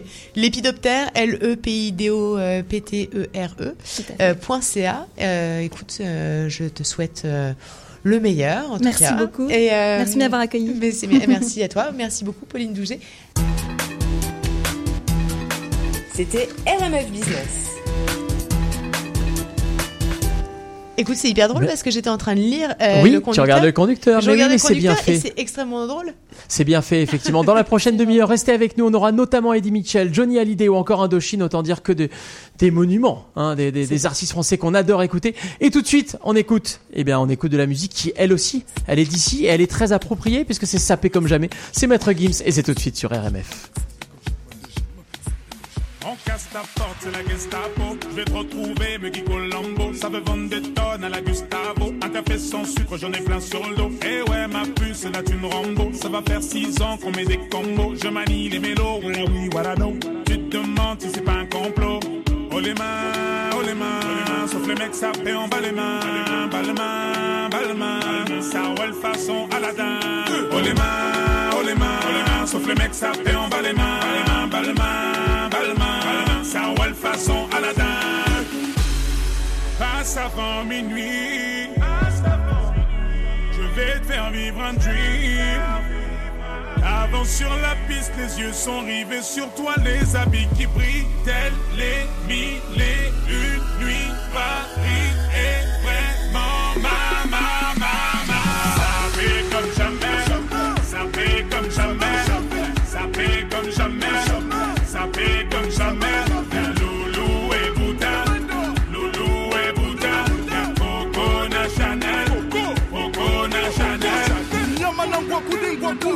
contrôle la maison, apprécie mon parcours. Hende Katago, sale petit coquin des cocus. Quand elle m'a vu, elle t'a plaqué. Les camos pour deux crocos sur la chaussée. Je suis congolais, tu vois, je veux dire. Hein, hein, normatisé. Maître Gims m'a convoitisé. Charlie Delta localisé. L'Embila sont focalisés. Sapé comme Chacha, Chama. Dorénavant, je fais des jaloux. J'avoue, je vis que pour la victoire imbécile. La concurrence à ma vessie. Non et Hermès. Lui vite ton sac, je fais la recette. Passe avant minuit. Je vais te faire vivre un dream. Avance sur la piste, les yeux sont rivés sur toi, les habits qui brillent, tels les mille et une nuits. Paris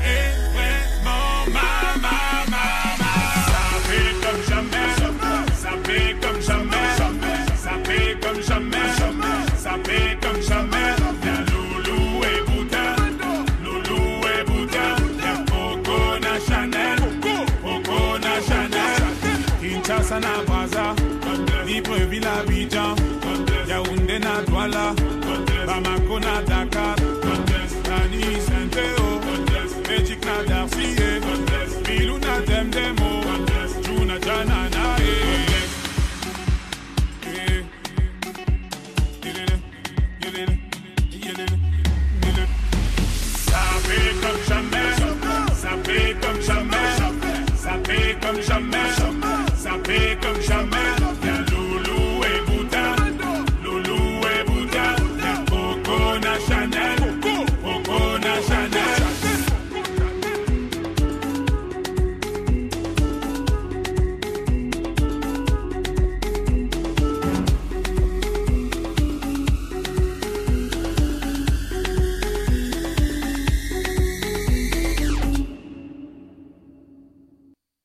L'instant monument de la chanson française, c'est tout de suite sur RMR. Mes trois nuits par semaine, c'est sa peau contre ma peau et je suis avec elle. Et trois nuits par semaine, mais bon Dieu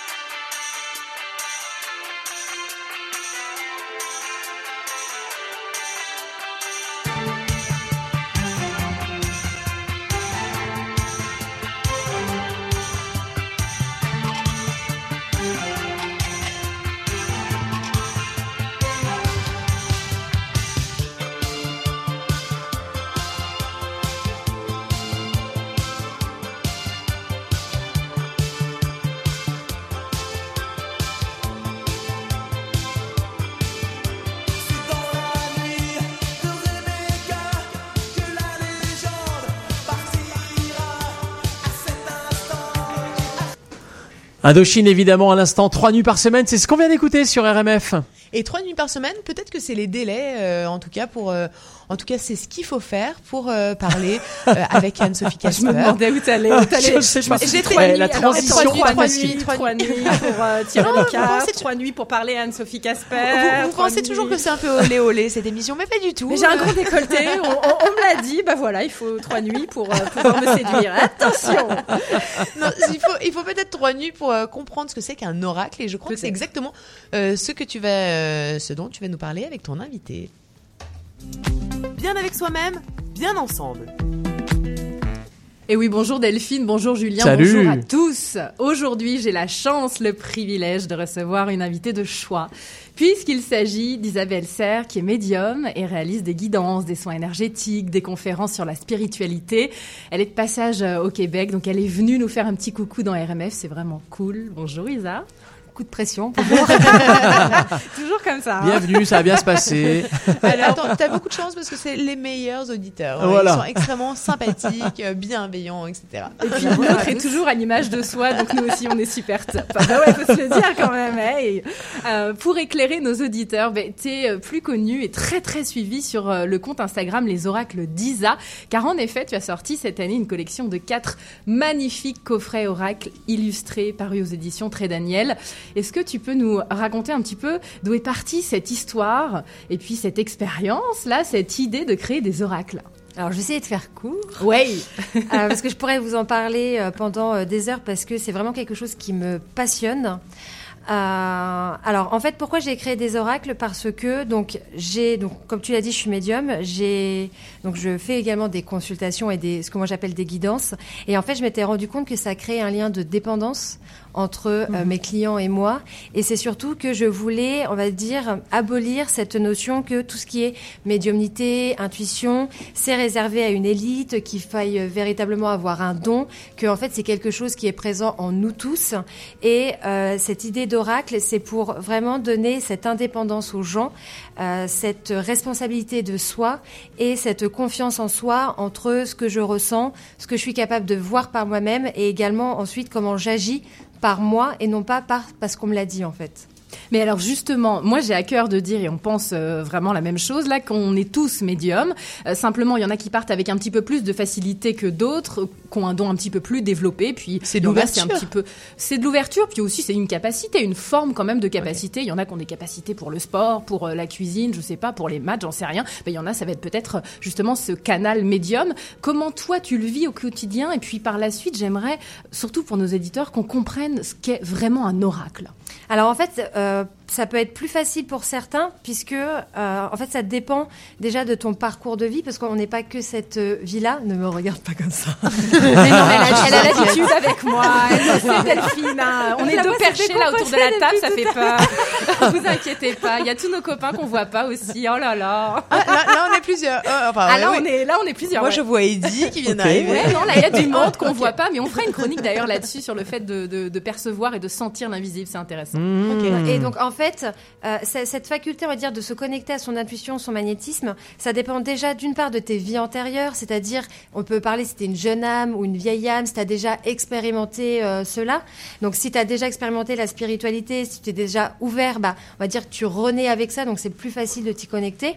Ça dépend également de l'équilibre de tes chakras, euh, puisque bah, on est tous un ensemble d'énergie, et si tu es bloqué, bah, évidemment, tu es replié sur toi, donc tu vas être moins ouvert, parce que pour moi, la vie, c'est une question de signes. Tous les jours, on est accompagné, il y a des signes partout, et euh, surtout, notre euh, véritable signe, c'est nous et ce qu'on a à l'intérieur de nous. La seule chose qu'on peut contrôler dans la vie, c'est pas les autres, c'est pas les événements, c'est ce qu'on nourrit en nous, en fait. Donc ça, ça dépend de ça, et puis ça dépend aussi de son ouverture d'esprit. Donc plus tu es ouvert et plus tu te rends compte que ce que tu ressens en toi, c'est pas des coïncidences, c'est pas des hasards, ce sont des synchronicités en fait. Et un oracle, a- par rapport à un tarot, un tarot, euh, comme le tarot de Marseille, qui est un outil extraordinaire, ça demande une initiation. C'est-à-dire qu'il faut passer du temps pour comprendre chaque arcane, etc. Ce qui est bien dans un oracle, surtout les miens, non, je rigole. Mais euh, ce qui est bien dans un oracle, c'est que je suis ma promo quand même, je suis là pour ça, si, non bah, oui, oui, ça. Mais euh, non, non, ce qui est très bien dans un oracle, c'est que que ce soit pour un débutant comme quelqu'un de confirmé, en fait, ce sont des messages qui sont clairs et Et euh, donc le tirage est généralement aussi est simple et c'est surtout que tu as un livret explicatif qui euh, va aller plus en profondeur dans le message euh, de la carte. Et c'est quelque chose que j'ai mis un point d'honneur à, à, faire dans, dans chacun de mes oracles, c'est que le, le message soit clair, qu'il n'y a pas cette possibilité de te dire oh tiens cette carte là j'aimerais bien l'interpréter comme ça parce Ouais, que y a ça me pas va deux bien, interprétations. Voilà. Est-ce euh, que Jean-Michel va le revenir peut-être? Ouais, bah on reste sur le peut-être. Non, c'est soit oui, soit non. Euh, là, c'est vraiment euh, clair. Et euh, pour et et il y a toujours aussi un message de conseil pour que toi, tu puisses aller plus loin dans ta connexion avec toi-même, puisque moi, je, je ne crois pas à la fatalité. Je crois au grand carrefour de vie, c'est-à-dire que pour pour moi, et ce n'est que mon avis bien entendu, le destin. euh, on, a, on a une destinée, mais elle n'est pas fataliste. C'est-à-dire que les grands carrefours de On vie sont choix. écrits. Voilà, mais Des tu as ton libre arbitre en fait. C'est-à-dire que ce n'est pas écrit si tu choisis d'aller à droite ou à gauche. Ça, c'est toi qui le décides ici et maintenant en fait. Et alors, c'est c'est intéressant. Du coup, pour utiliser tes cartes, il, il faut se poser une question. Pas forcément. Ah. Tu peux, alors soit pour une demande particulière, soit euh, sinon ça peut être euh, en- en- dans un thème général ou en guide le matin. Il y a beaucoup de, de personnes, par exemple, qui tirent euh, une carte le matin pour euh, euh, bah, voir la thématique de la journée, etc. Après, moi, mes oracles, ils sont chacun sur un thème bien précis. C'est ça. On a les vies antérieures, le chakra du cœur, mission de vie, et puis euh, libération énergétique. Euh, comment te sont venus ces thèmes-là? Pourquoi des oracles pour principalement ces thèmes-là, les quatre premiers Alors, j'ai commencé par le chakra du cœur puisque, euh, étant déjà une femme très romantique, et euh, surtout au fur et à mesure de, de mes consultations, le premier sujet qui vient euh, de base, c'est le sentimental. C'est-à-dire que euh, les questions d'ordre sentimental et, euh, et, et on peut très rapidement, euh, se, on va dire, s'embarquer dans des relations euh, toxiques qui, qui font énormément de mal. Et je pense qu'on a toujours eu euh, tous des, des peines de cœur. Quand ça touche ton petit cœur, après, ça peut toucher tous les domaines de ta vie. Donc c'est pour ça qu'en fait, le premier, ça a été euh, le chakra du cœur. Ensuite, le deuxième thème qu'on me demande quand, à titre dans, dans les consultations, c'est le professionnel. Donc de là est venu euh, le, mission de vie. Donc en fait, le chakra du cœur et mission de vie ce sont des oracles qui sont prédictifs, c'est-à-dire que tu as la capacité euh, de dater des événements. Donc là, on, est dans le divinatoire et on est dans les messages reçus pour avancer, que ce soit dans nos projets sentimentaux ou professionnels. Et je te coupe, en fait, ce qui est très intéressant justement dans, dans tes oracles, dans l'explication, on peut avoir des dates. Exactement. Ou on peut avoir clairement une petite explication avec des conseils et vraiment un message. C'est double. C'est comme si c'était vraiment un double oracle à chaque Exactement. fois. C'est super intéressant.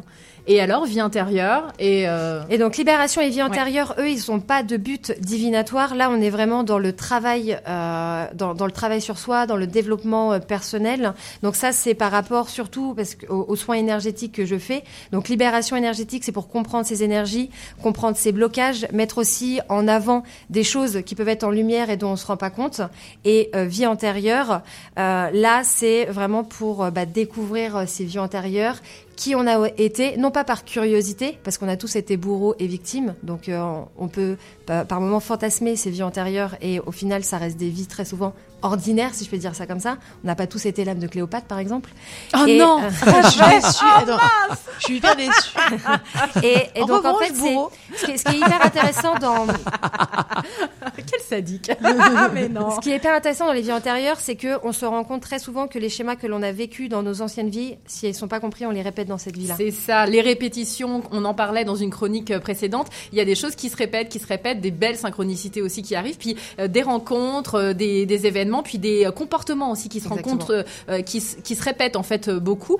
Euh, ça va en profondeur grâce notamment aux vies antérieures et puis à la libération énergétique, on va vraiment vraiment en profondeur. Moi je voulais savoir un petit peu ton avis, parce que le secteur de la croissance personnelle, du développement personnel comme on dit en France, la spiritualité c'est vraiment en plein boom. Qu'est-ce que toi tu penses de cet effet de mode, de tendance, du fast-food, du développement personnel, du rapide, du superficiel? Comment toi tu te situes par rapport à ça?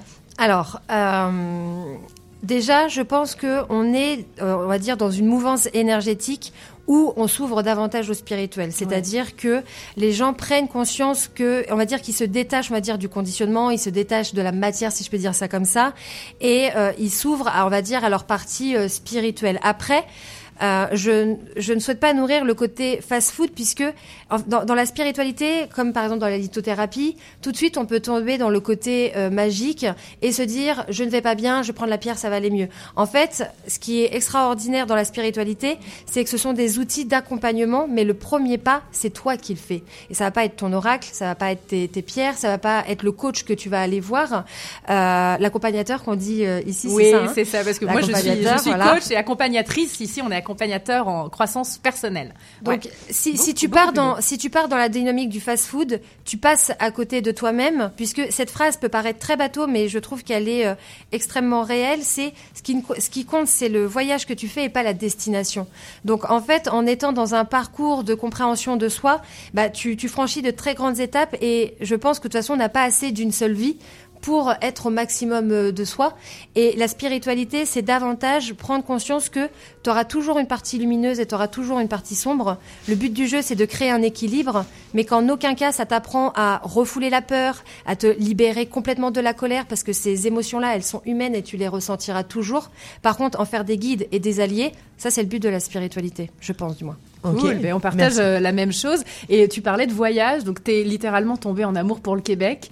Mais es-tu tombé en amour pour les Québécois ou plutôt un Québécois peut-être? Car mon petit doigt me dit que tu as peut-être une courte annonce à passer.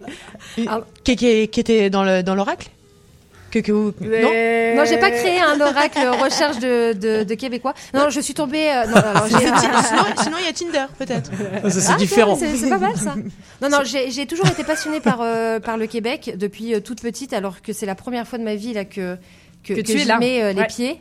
Euh, c'est, euh, je me, je, alors ça fait trois jours que je suis là, je me sens chez moi. Je, je passe un message, vous êtes des gens euh, merveilleux euh, euh, ici et euh, restez comme vous êtes. Ah bah parfait. Parfait. Voilà. Merci beaucoup pour ce mot de la fin. Merci beaucoup Isabelle Serre. Alors, je, je reprends euh, Les, les quatre coffrets oracles, donc illustrés, euh, les oracles d'Isa parus aux éditions Très Daniel. Pour les acheter, c'est simple. Renaud Bray, ou euh, on peut euh, cliquer aussi sur Amazon.ca. Ils, ils- ils sont tous là. On a euh, donc les, euh, les vies antérieures, on a euh, l'oracle du chakra du cœur. Les, les quatre sont là et sont vraiment top. Ok, et pour te suivre sur tes réseaux? Les oracles d'Isa sur Insta ou sur euh, Facebook. Très bien. Merci beaucoup. Merci à vous. C'était bien avec soi-même, bien ensemble. Merci beaucoup. J'ai limite envie de prendre un oracle pour savoir si euh, tu euh, vas rentrer ce soir. Ouais, En bah fait, je te dis ça pas. parce que Eddie Mitchell l'a Lui, il rentre pas, lui. Et c'est tout de suite.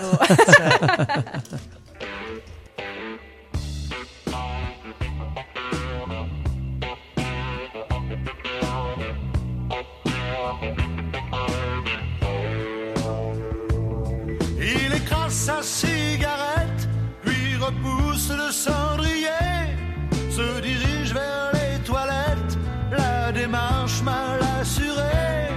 Il revient régler ses bières, le sandwich et son café. Il ne rentre pas ce soir. Le grand chef du personnel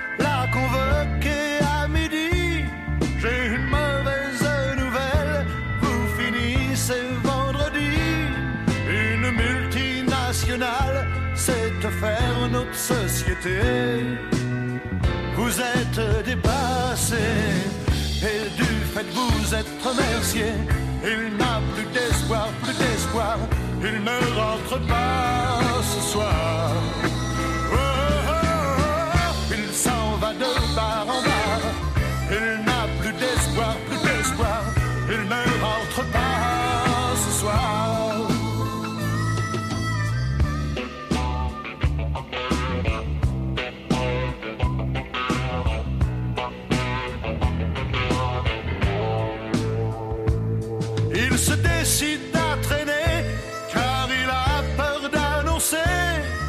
sa femme et son banquier la sinistre vérité.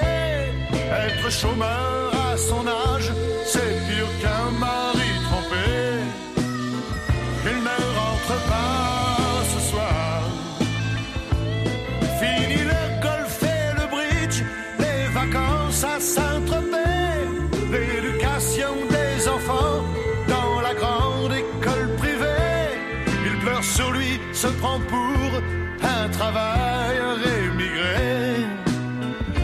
se sent dépassé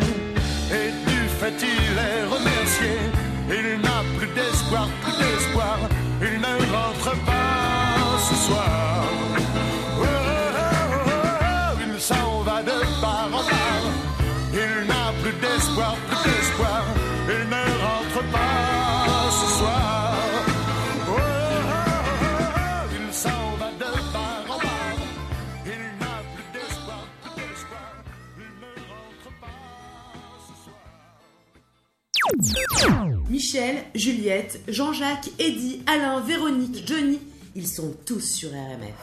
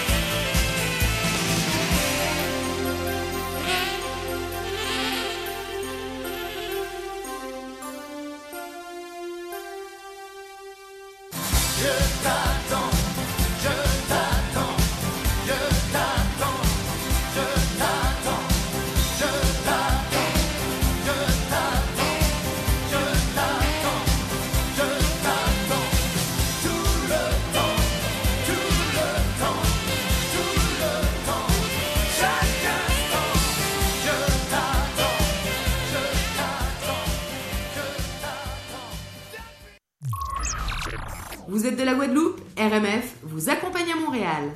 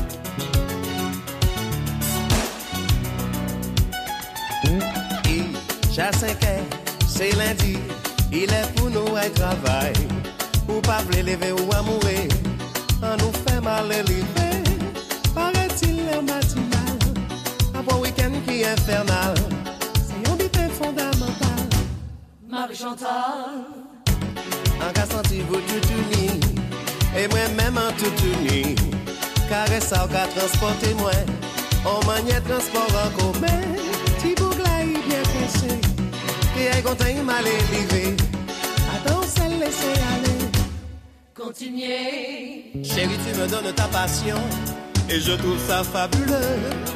Je ne suis pas branché sentiment, je suis plutôt super amant. Aujourd'hui tu vas oublier tous les tocards qui n'ont pas assuré. Il n'y a pas que la fête dans la vie, il y a le sexe aussi.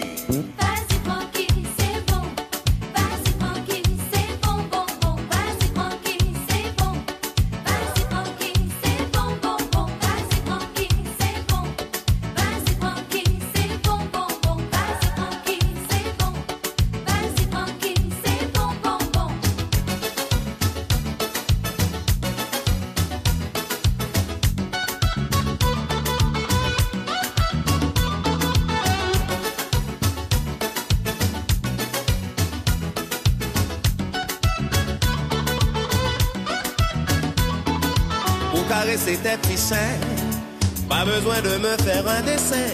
À pleine main, je prends tes hanches et tu cesses de faire la planche.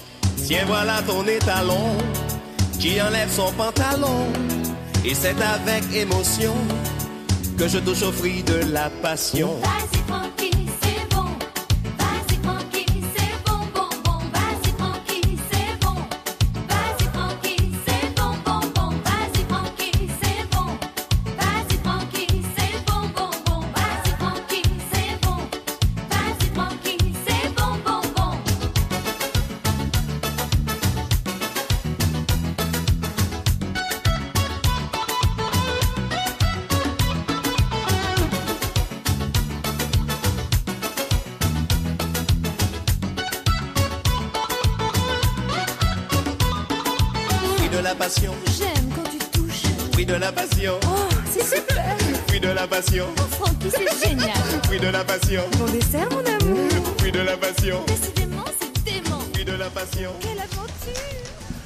Francky Vincent, bien sûr, à l'instant, fruit de la passion. On est parti en Guadeloupe, hein, comme le jingle l'a dit d'ailleurs. Et euh, on est évidemment ravis d'être avec vous. C'est RMF, hein, au CIBL 101.5, 13h, 16h, tous les vendredis. On est ravis d'être avec vous. On démarre le week-end ensemble, comme toutes les semaines avec Delphine. Ça va, Delphine? Mais ça va super bien. Ouais, on est bien. Je suis. Il est justement 14h33. Avec mon fruit de la passion, Ah. Euh, c'est du, c'est du Malter. C'est du Malter chaque semaine. Eh bien, tu nous, euh, tu nous dis ce qu'il faut aller voir en, est- en art, en culture, euh, en expo, en, En diverses choses qui se passent dans Montréal. Eh ben, parlons fruit de la passion alors.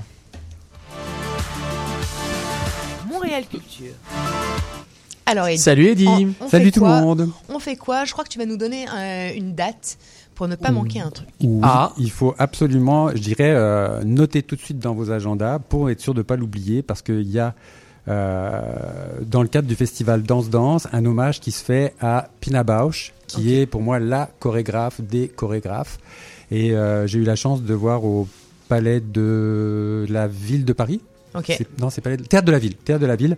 J'ai eu la chance de voir deux de ces spectacles et j'ai adoré. Mais à sûr. Montréal, ils vont présenter Nelken, qui veut dire œillet. Donc c'est euh, vraiment un grand monument de l'art contemporain. C'est une œuvre marquante du XXe siècle. Euh, voilà. Donc notez dans vos agendas, c'est Pina Bausch dans le cadre du festival Danse Danse.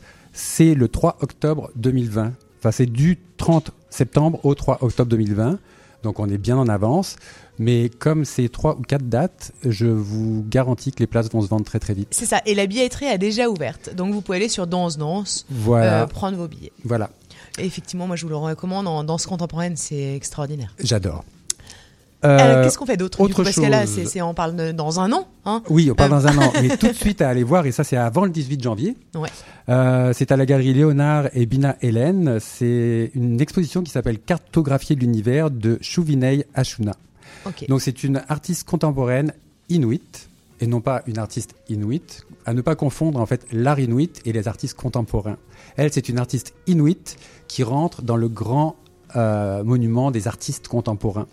Et, et, euh, elle est reconnue et, et, euh, et elle offre une super belle exposition. C'est 20 ans de son travail. qui, sont présentes, qui, est, qui est présenté pendant le- le- l'expo. Il y a une chose intéressante, c'est que en fait j'ai eu la chance d'aller dans le, dans, le, dans le Grand Nord et à Cap Dorset, dans le Nunavut. Et quand je suis allé là-bas, j'ai rencontré, je suis allé pour rencontrer une artiste qui s'appelle Kenojua Kachevak, Qui est décédée maintenant, mais qui, est, euh, qui a vraiment euh, euh, montré au monde ce que c'était que le, le, le, le dessin, l'art inuit au niveau du dessin. Et, et, Et, et en fait, Chouvinei Ashuna était là, dans, le, dans, le, dans la coop, et elle travaillait. Et quand on discutait avec l'interprète qui était là, elle, discute- elle, elle me disait que euh, Ashuna était une artiste, mais pas encore au niveau euh, de, de montrer son travail. En fait, elle était étudiante. Et, et elle a commencé très tard. Et en fait, elle était étudiante, mais elle travaillait sur une table. Elle était à genoux sur sa table. Et elle dessinait, elle commençait à dessiner. Tu la voyais travailler, travailler, travailler, tu vois. Et ça fait, de, de ça, je te parle, il y a 14, 15 ans. Et, et aujourd'hui, ben, c'est ça. Donc, euh, elle, est, elle, est, euh, elle, elle expose à Montréal. Elle expo- tu, euh, tu peux nous dire où elle expose?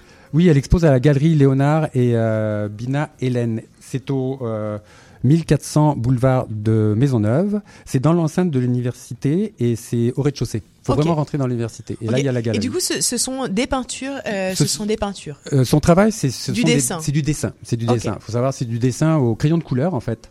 Et euh, elle retrace la vie de, de euh, en fait, ses croyances, sa culture, la vie de de de de, de, Kate Dorset en fait, là où elle est née, d'où elle vient, et, et avec toute toute l'histoire de ce que peut représenter sa, sa culture. Donc euh, ces gens-là pensent euh, euh, en général au présent. Et en fait, ils pensent que, le, le- que tout est lié dans notre monde, tu vois. Ok. Autant la terre que les animaux, que, euh, que, euh, que les bonnes personnes, que les mauvaises personnes, que les plantes, que tout ça, tout est lié. On fait tous partie intégrante pour eux de la même chose, du même univers et d'une unité. Donc c'est ce qu'elle représente dans ses dessins et ça offre un, un, un, un spectacle extraordinaire parce que c'est tout fait au feutre et au crayon de Ah couleur. ouais, c'est, euh, c'est effectivement, du coup, c'est plein de détails mettant en scène un peu toute la. Bah, de- tout- de- toute tout- leur vie au quotidien, euh, leur historique, leurs croyances, et c'est c'est magnifique en fait. Dans un dessin, tu as tellement de détails que tu peux imaginer, tu peux en fait penser son imaginaire à quel point il est vaste, vaste. quoi. C'est un très beau travail et puis j'encourage fortement. C'est une artiste euh, euh, inuit qui s'appelle euh, Chouvinay Ashuna. Alors, je vais quand même euh, vous les player parce que. Bien si- prononcé, il va- il va bien quand même- prononcé. Ouais, Dis- t'es très, bravo. très fort, mais Tu t'es contre, entraîné. euh, je vais quand même vous les player parce qu'il Ouais. va falloir le taper sur Google si vous voulez. euh, Ah, d'accord. Donc, euh, Alors, vas-y. S-H-U-V-I-N-A-I, euh, A-S-H-O-O-N-A. Et si on a raté tout ça, aucun problème, on peut réécouter. Exactement, on peut réécouter les chroniques euh, Oui, sur fait. rmf-radio.com. Tout à tu fait. as un autre. euh, Oui, en fait, euh, comme je suis un peu tête en l'air, je suis allé au salon du livre pour aller voir mon cher Daniel et je me suis trompé de jour. Donc, Daniel- euh, oui, parce que Daniel, il est encore euh, ici, Il est euh, encore mais ici. il sera bientôt. euh, il sera même. euh, Il en très, dédicace tout à l'heure, En hein. dédicace tout à l'heure, euh, en signature, même euh, à côté. On l'a dit tout à l'heure de Bret Ah, ça, c'est Easton demain. Demain, il y a Et Bret c- Easton Ellis à côté de lui. Et Ouais. euh, donc là, il sera au salon du livre de 16h à 17h et de 19h à 20h. Donc euh, n'hésitez pas à aller sur son stand. Il avait même pas l'air au pour- courant. Pour, vous faire, pour vous faire dédicacer euh, son sublime livre. Euh, Qu'est-ce que Ben, c'est ça. Donc je suis allé au salon du livre. Ouais. Et euh, j'ai pas vu Daniel, mais par contre, je suis tombé face à un bouquin, un roman qui s'appelle Crofendu. Ok. Euh, c'est une artiste euh, extraordinaire. Attends, je veux pas, je veux pas. Voilà, c'est ça. J'ai son nom ici, qui s'appelle Tania Tagak. Ok. Tania Tagak, c'est une chanteuse à l'origine de Gorge. Alors elle aussi, j'ai vu un de Uh-huh. ses spectacles il y a plusieurs années à Toronto. C'est, c'est, ben, elle représente au niveau du chant sa, sa culture, etc. C'est très intéressant. Donc Mais là Tania aussi, Tagak, là aussi, elle, elle est, elle est euh, inuite? elle est inuite aussi. Ok, oui, oui, d'accord, oui. C'est- ok. j'aime, tu vois, j'aime bien le, le, le- le D'accord. chose. Et en fait, je suis allé voir l'expo et le même jour, je me trompais, j'allais au salon du livre pour voir Daniel qui n'était pas là. Mais je suis tombé sur ce roman. Et euh, c'est une, c'est une artiste inuite qui est chanteuse et qui écrit son premier roman. Ok. Et, et, euh, et je vous invite, qui s'appelle Crofendu. C'est de Tania Tagak. Moi, j'adore la chanteuse et je, je, je, je veux lire son livre bientôt. Euh, et c'est aux éditions Alto. Et je vous invite vraiment à le lire. J'ai lu le dos de la couverture là, de, Est-ce de- que ça- du bouquin. c'est vraiment extraordinaire. Oui, parce que ça permet de, aussi de, de mieux connaître peut-être l'art inuit et du coup de mieux euh, appréhender en tout cas les expos. L'art inuit, les artistes inuits, de voir comment Ouais. ils vivent, comment ils vivaient, et ce qu'ils ont vécu. Parce que c'est pas évident non plus de vivre euh, là-haut, tout en haut dans le nord, où il fait froid tout le temps, où les nuits sont très très longues parce qu'elles durent plusieurs jours, où les jours sont très très longs parce qu'ils durent plusieurs jours aussi. et, et, euh, et donc, euh, dans son roman, elle écrit tout ça, elle explique tout ça, et, et c'est- magnifique. Voilà. En fait, ce qu'on retrouve dans les peintures de euh, Chouvinet Ashuna, on le retrouve aussi dans le livre, et je trouve que c'est une belle, une belle, euh, Une belle cohésion. Une belle cohésion. Voilà. Parfait, écoute, merci, beaucoup Eddie. Avec plaisir. Montréal Culture. Waouh. Ouais. C'est génial. Euh, Et puis c'est c'est- éclectique. Merci, ouais, exactement, c'est éclectique. Merci beaucoup, euh, Eddy, chaque semaine, euh, de nous dire euh, ce que, de nous proposer euh, des, des choses à Ouais, faire. des choses à ça. faire, des sorties culturelles. Merci, On on, se en- retrouvera la semaine prochaine. On repart en musique tout de suite avec un instant brancho, une artiste qu'on adore. Euh, elle est un peu, euh, elle est un peu dans l'esprit, elle fait revivre un peu le disco, mais en le modernisant. C'est, c'est un peu, voilà, c'est une artiste un peu sympa, ça brille, un peu paillette. C'est Corinne, ça s'appelle Pourquoi Pourquoi, et c'est tout de suite sur RMF. L'instant branchouille, c'est tout de suite sur RMF.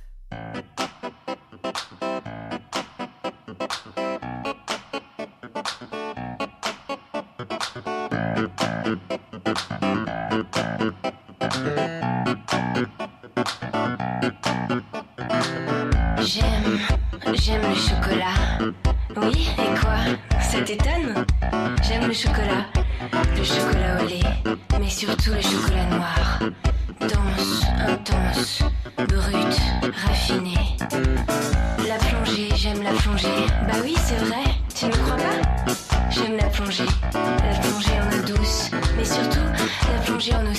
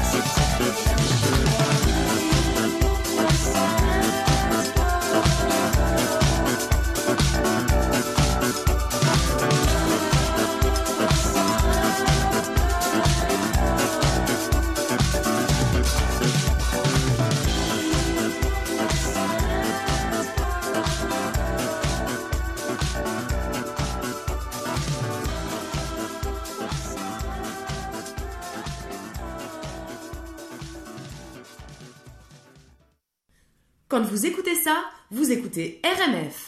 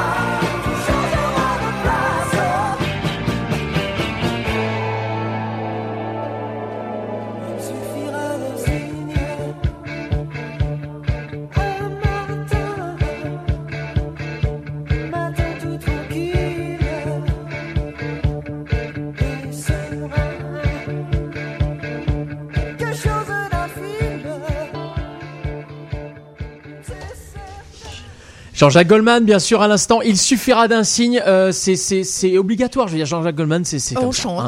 On Mais chante, voilà, c'est comme exactement. On chante. C'est ce qu'on vient d'écouter juste avant. Corinne, pourquoi, pourquoi dans l'instant branchouille. Euh, Delphine. Et ben moi je suis prête pour partir skier et je suis prête pour partir skier et je crois que Anne Pellois était déjà partie skier alors là ça me Ah bon. Ah bah alors écoute, Euh, on va tu en parler alors. Non mais t'es vraiment t'es Et la vraiment neige était vraiment super.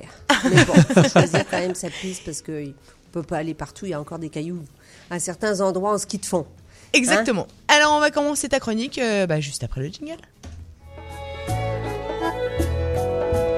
Voyage, évasion. Alors Anne on part où? Alors, euh, on s'en va au Vermont, tiens. Mais Ah bah ouais, c'est bien, Hein, ça. Pour profiter de l'hiver qui s'en vient. Eh ben, Ouais, Enfin là, c'est l'automne, mais bon.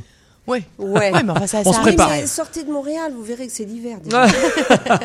en tout cas, on s'y prépare, comme le font les stations de ski alpin, dont plusieurs au Québec, euh, comme au Vermont d'ailleurs, ouvrent déjà quelques pistes ce week-end. Ouais. Oui. Voilà.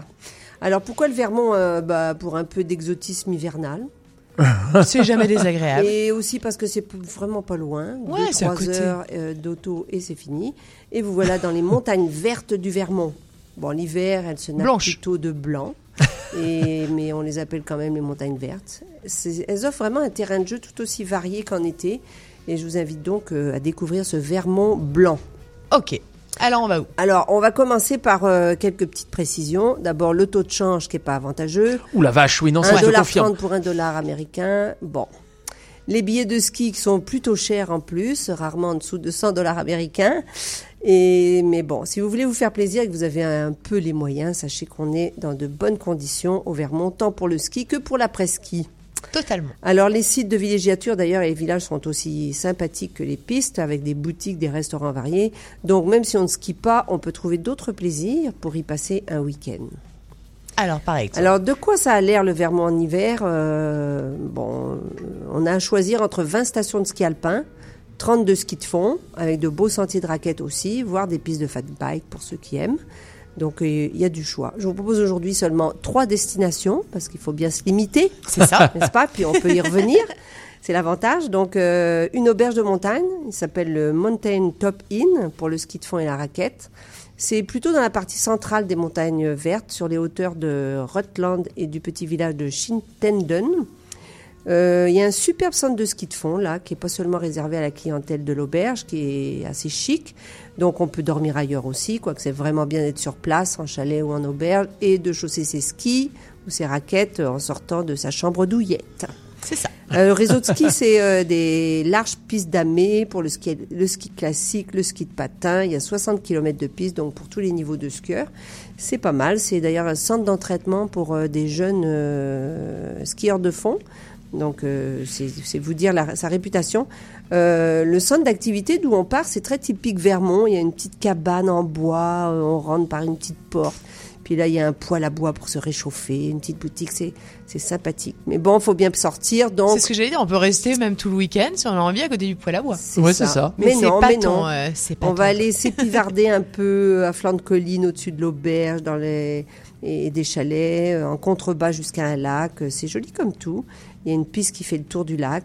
On peut faire aussi un tour complet de la colline. Il y a plusieurs boucles de moins de 5 km pour ceux qui veulent pas trop en faire aussi.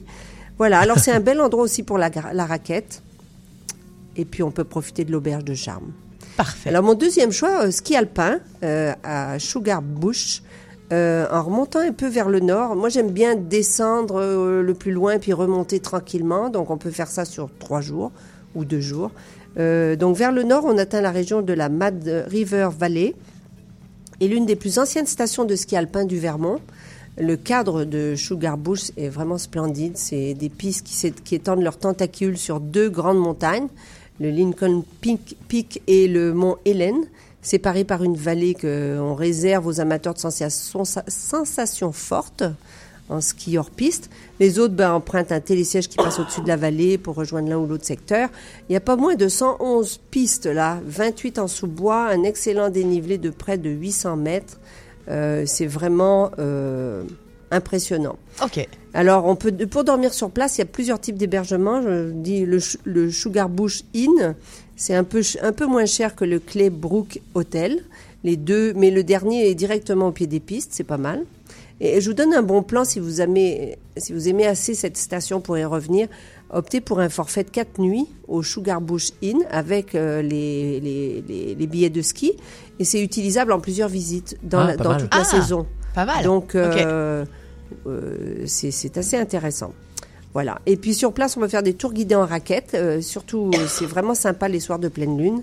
Euh, Ah ouais, la nuit, ça. raquette la nuit, mais on aime ça, bonne idée. sympa. Et alors, troisième destination, on revient au ski de fond. Je vous emmène euh, vraiment dans une institution, le Trapp Family Lodge. Bienvenue en Autriche. Euh, c'est une auberge, donc vraiment une institution du Vermont. Euh, on est un peu plus au nord encore, entre Burlington et Montpellier.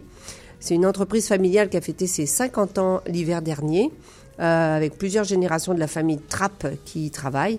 Euh, D'ailleurs, l'auberge est dans la plus pure tradition autrichienne, avec les serveurs en costume, le menu du resto euh, euh, autrichien. Donc, C'est le voyage, mais à 3 c'est heures. euh, spécial. c'est ça, c'est l'Europe. Voilà, c'est mais- l'Autriche euh, au Vermont. Mais au Vermont, j'aime ça. Pour le ski de fond, quand même, c'est un réseau aussi parmi les plus cotés du Vermont. tant pour ceux qui aiment les pistes damées que, que le backcountry. 60 km de pistes damées, 100 km dans l'arrière-pays. C'est vraiment superbe. Les pistes de, de raquettes aussi. Et alors, pour ceux qui connaissent pas, il y a des cours de ski de fond. C'est pas mal, il y en a pas partout. Ouais, Euh, c'est c'est bien. Et des tours guidés en raquettes. Ok. Et alors, euh, dernière info, le Trapp Family Lodge a ouvert l'an passé sa propre microbrasserie. Ah bah voilà. Alors on Oui, peut c'est en bien ça, plus quand même. Voilà. avoir de la bière autrichienne. Oui, si vraiment, bah, si, si, si, si vous avez mal quelque part et que bah, le sport, c'est. c'est Ben, c'est la moins bière, possible. il paraît que c'est bon pour euh, la récupération musculaire. Ah, ça, j'en sais rien, moi, je suis pas médecin. euh, je donne un bon plan pour finir. euh, c'est pour les débutants en ski alpin. Il y a un, un forfait de- offert, enfin, qui est offert par Ski Vermont. Euh, s'appelle le Take 3 Big Beginner. Euh, Il y a neuf stations qui participent. Ça comprend la location d'équipements de ski, si vous voulez pas vous en acheter, euh, les leçons et les billets de remontée euh, pour le temps du cours, et ça coûte 129 dollars américains. Pas mal. Ok, pas mal aussi. Super. Pas mal. Mais oui, totalement. Merci beaucoup. euh, merci Voilà. Anne. Et la semaine Eh ben, prochaine, ben, on revient au Québec. D'accord. Eh ben, C'est pas loin à la fois. Parfait. Merci. beaucoup Anne. Bon week-end. C'était Voyage, Évasion. Et alors évidemment, euh, je ne pouvais pas, on, on peut pas parler du Vermont sans parler euh, du snowboard évidemment, du ski, de Burton notamment, Burton euh, qui est installé à Burlington dans la ville de Burlington à Vermont, et son fondateur Jake Burton, il est décédé hier. Il avait 65 ans. On l'appelle le père du snowboard. C'est lui qui a créé la marque Burton. Bah, il est décédé hier. Je pouvais pas. Voilà. Enfin moi qui suis un grand fan de ski et de snowboard, je pouvais pas passer à côté. Et ça tombe très bien que effectivement que tu nous parles de ce Vermont qui est une région tellement belle. Donc n'hésitez pas à y aller, Burlington, le Vermont et toutes les stations de ski euh, qui sont autour. Delphine. Euh, ça pouvait même pas mieux tomber du tout cette euh, chronique parce que Oui. bah, parfois euh, dans le Vermont il y a, Il y a du vent, oui. il y a du vent. Et bah je t'emmène au vent, je t'emmène au vent, c'est Louise Attaque, c'est sur RMF.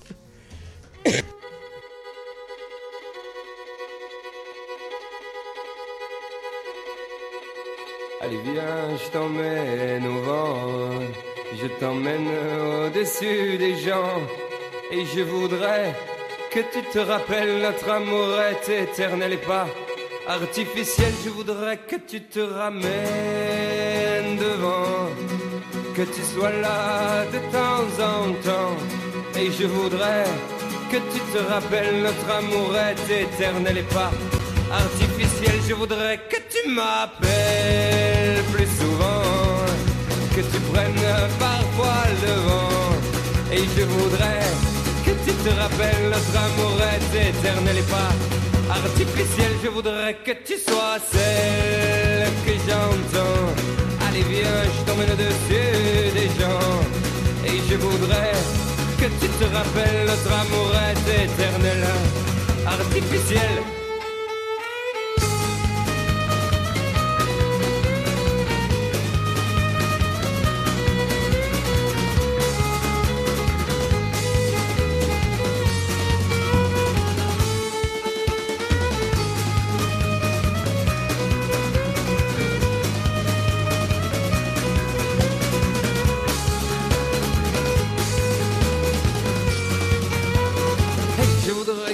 Te ramènes devant, que tu sois là de temps en temps. Et je voudrais que tu te rappelles notre amour est éternel et pas artificiel. Je voudrais que tu te ramènes devant, que tu sois là de temps en temps. Et je voudrais que tu te rappelles notre amour est éternel et pas artificiel. Je voudrais que tu te ramènes que tu sois là de temps en temps. Et je voudrais que tu te rappelles notre amour est éternel et pas artificiel. Je voudrais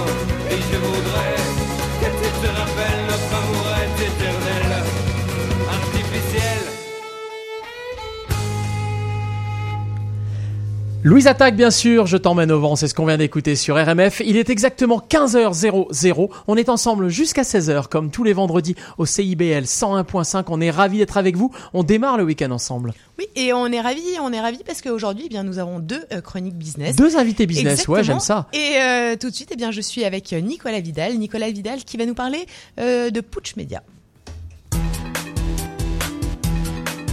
RMF Business. Bonjour Nicolas Vidal. Alors, alors pour, euh, pour te présenter, hein, euh, tu es le fondateur de Putsch, un média culturel pure player. Alors pure player, ça signifie que le média est né en version numérique, euh, que c'est pas un média traditionnel qui a développé sa version numérique. En 2010, tu avais lancé avec euh, très peu de moyens BSC News et en 2010, tu avais agrégé près de 2 millions de lecteurs en 10 ans. Euh, c'est pas rien. Cette expérience, euh, tu as lancé l'année dernière Putsch Média, en pleine crise des médias, on va pas se mentir. Euh, en quoi il est nécessaire de revoir les formats des médias actuels? Bah, je crois que le, premier format à revoir, c'est il est sur le fond. La forme est une chose, effectivement, mais je crois que le fond aujourd'hui, j'ai plaisir toujours à dire que l'innovation dans les médias aujourd'hui en France, hein, je vais parler pour ma contrée lointaine de l'autre côté de l'Atlantique, c'est l'innovation, c'est refaire du journalisme. Le journalisme, c'est quoi? C'est refaire du pluralisme des voix, c'est le débat, c'est d'inviter des gens qui sont extrêmement hétérogènes, avec des voix discordantes, des gens qui ont des avis tout à fait divergents sur des grands sujets de société. Et je crois qu'aujourd'hui en France, ça se perd énormément les voix divergentes, parce qu'on est toujours dans une communauté d'idées, dans une espèce de euh, d'emprise du politi- politiquement correct. Et je crois très sincèrement, je vais te le dire tout de go, que ça ne sert pas à la démocratie. Mais je, suis d'accord, mais alors tu, tu, tu, fais comment? Parce que c'est un état de fait. Et, euh, et comment, comment euh, tu, tu fais en sorte euh, que les, les gens soient libres de leurs paroles et de leurs idées, etc. C'est quand même une, une question à se poser. Alors le- le premier point, c'est la liberté, elle vient déjà de la rédaction. La rédaction, c'est à nous aujourd'hui de faire passer au tamis toute une série de voix, voir lesquelles sont les plus pertinentes sur des sujets bien définis. Et la liberté vient de l'indépendance, c'est-à-dire qu'on est un média indépendant, il n'y a pas de force obscure euh, qui sort au-dessus de nous pour nous indiquer qui inviter, qui ne pas inviter, ou nous faire annuler les interviews à la dernière seconde ou à la dernière minute. Donc on est indépendant, j'en suis le fondateur, principal investisseur, directeur euh, de publication, avec Matteo Ghisalberti, mon rédacteur en chef, et on ne s'interdit rien à partir du moment où les gens qu'on invite ne tombent pas sous le coup de la loi euh, pour différentes accusations. Mais par contre, voilà, pour répondre à ta question, la liberté vient d'abord de la rédaction, vient d'abord de la direction qui doit, à un moment donné, incliner ça et là des idées divergentes pour donner, parce que la, la vraie, parce que chez Putsch, l'idée c'est qu'on ne prend pas nos lecteurs pour des imbéciles. Nous ne sommes pas de ceux qui disent on ne va pas inviter telle personne parce qu'il diffuserait des, des idées, des mauvaises idées ou des dérapages ou sorties du focus du politiquement correct. C'est aux lecteurs de se faire leur propre opinion et dans ce sens-là, moi je ne prends pas les lecteurs pour des imbéciles, c'est à eux de lire les avis divergents qu'ils veulent et de se faire leur propre idée sur la démocratie, la société et tout ce qui nous entoure. Mais ne pas prendre les euh, les bah, les auditeurs pour enfin pas les auditeurs mais pour oui, toi mais, pour euh, les, bon. les les cliqueurs pour des euh, pour des imbéciles ça c'est vraiment un problème enfin c'est vraiment euh, quelque chose d'extrêmement important je trouve qu'aujourd'hui on est quand même pas mal mal là-dedans. Euh, après, il y a aussi, euh, tu parles de liberté, mais il y a, tu, tu disais que tu étais ton investisseur, mais il faut quand même de l'argent. Parce que Bien sûr. pour faire de l'info, alors comment ça se passe Mais euh, tu as ton, entièrement raison. Après, le pari, le postulat, on va dire, parlons de postulat plus que de pari, c'est d'influer, c'est d'inculquer cette ligne, là, de la suivre. Après, le pari, il est que les gens vont s'abonner ou pas s'abonner. Libre à chacun de s'abonner payant un média, parce qu'il va estimer que dans une galaxie de médias différents, celui-ci ou celui-là, nous ou d'autres, euh, leur permettent d'avoir un pluralisme des voix beaucoup plus important. Après, la, dé- la démarche, nous, on est dans le choix de la liberté, des choix de- éditoriaux, mais après, c'est le lecteur, l'auditeur ou je ne sais quoi encore, qui va à un moment donné faire le choix de l'abonnement parce qu'il estime que le média vaut la peine d'être Ouais. d'être soutenu et surtout d'être soutenu, mais aussi de pouvoir avoir accès à une information indépendante, pluraliste et démocratique. J'emploie les grands, grands mots, mais je le fais à dessein. En fait, t'emploies les grands mots, mais t'emploies les, les, des mots qui sont euh, importants. En fait, la crise des médias, c'est un peu la, la crise parce que les, euh, c'est les, c'est finalement les consommateurs qui doivent euh, faire le choix de ce qu'ils lisent. En fait, aujourd'hui, on est abreuvé d'informations. Il y a beaucoup d'infos gratuites qui, qui sont euh, de mauvaise qualité. Appelons un chat un chat, parce que Oui, tu c'est peux le pas syndrome faire- AFP. Pour tu nous, peux en pas- France, tu peux pas faire AFP. du, euh, tu peux pas faire de la qualité quand tu. mais alors, je, je suis tout à, tout à fait du coup de ton avis là-dessus sur, sur les médias. Tu veux implanter euh, ici au Québec? Ben, ça pourrait être une, une opportunité, effectivement, parce que je trouve qu'au Québec, c'est un, c'est une province ou un pays remarquable selon les affinités des uns et des autres. Mais je pense qu'effectivement, on a envie, j'ai très, très envie, hein, j'ai un rapport, je veux dire, pas charnel presque avec le Québec, mais j'aime beaucoup euh, cette contrée. Et j'aimerais, effectivement, à mon petit niveau, au petit niveau de Putsch, hein, euh, secouer l'ordre culturel établi, ou peut-être politiquement établi, et de faire débattre des gens qui, peut-être pas, ont peut-être pas toujours voix au chapitre, ou du moins peut-être aller à l'encontre de ce politiquement correct qui a en France d'ailleurs, je préfère le dire à nos auditeurs hein, et auditrices, le politiquement correct, chers amis québécoises et québécois, il est aussi présent en France. Ne croyez pas que l'Eldorado se retrouve de la côte de l'Atlantique. Le politiquement correct sévit en France de façon incroyable. Même on tombe, on sombre souvent dans la police de la pensée. Donc j'ai des mots très forts. Mais pour répondre à ta première question, oui, ça pourrait être intéressant. Ça pourrait être une piste qui m'intéresserait pour développer Putsch au Québec. Et d'ailleurs, tu le fais déjà parce qu'il y a pas mal d'articles qui concernent le Québec euh, déjà sur euh, sur Pooch. Euh, je bah, je préconise à, mon- à nos auditeurs d'aller taper Pooch euh, pour Point aller- média. point média pour aller pour aller effectivement voir les, les articles déjà en.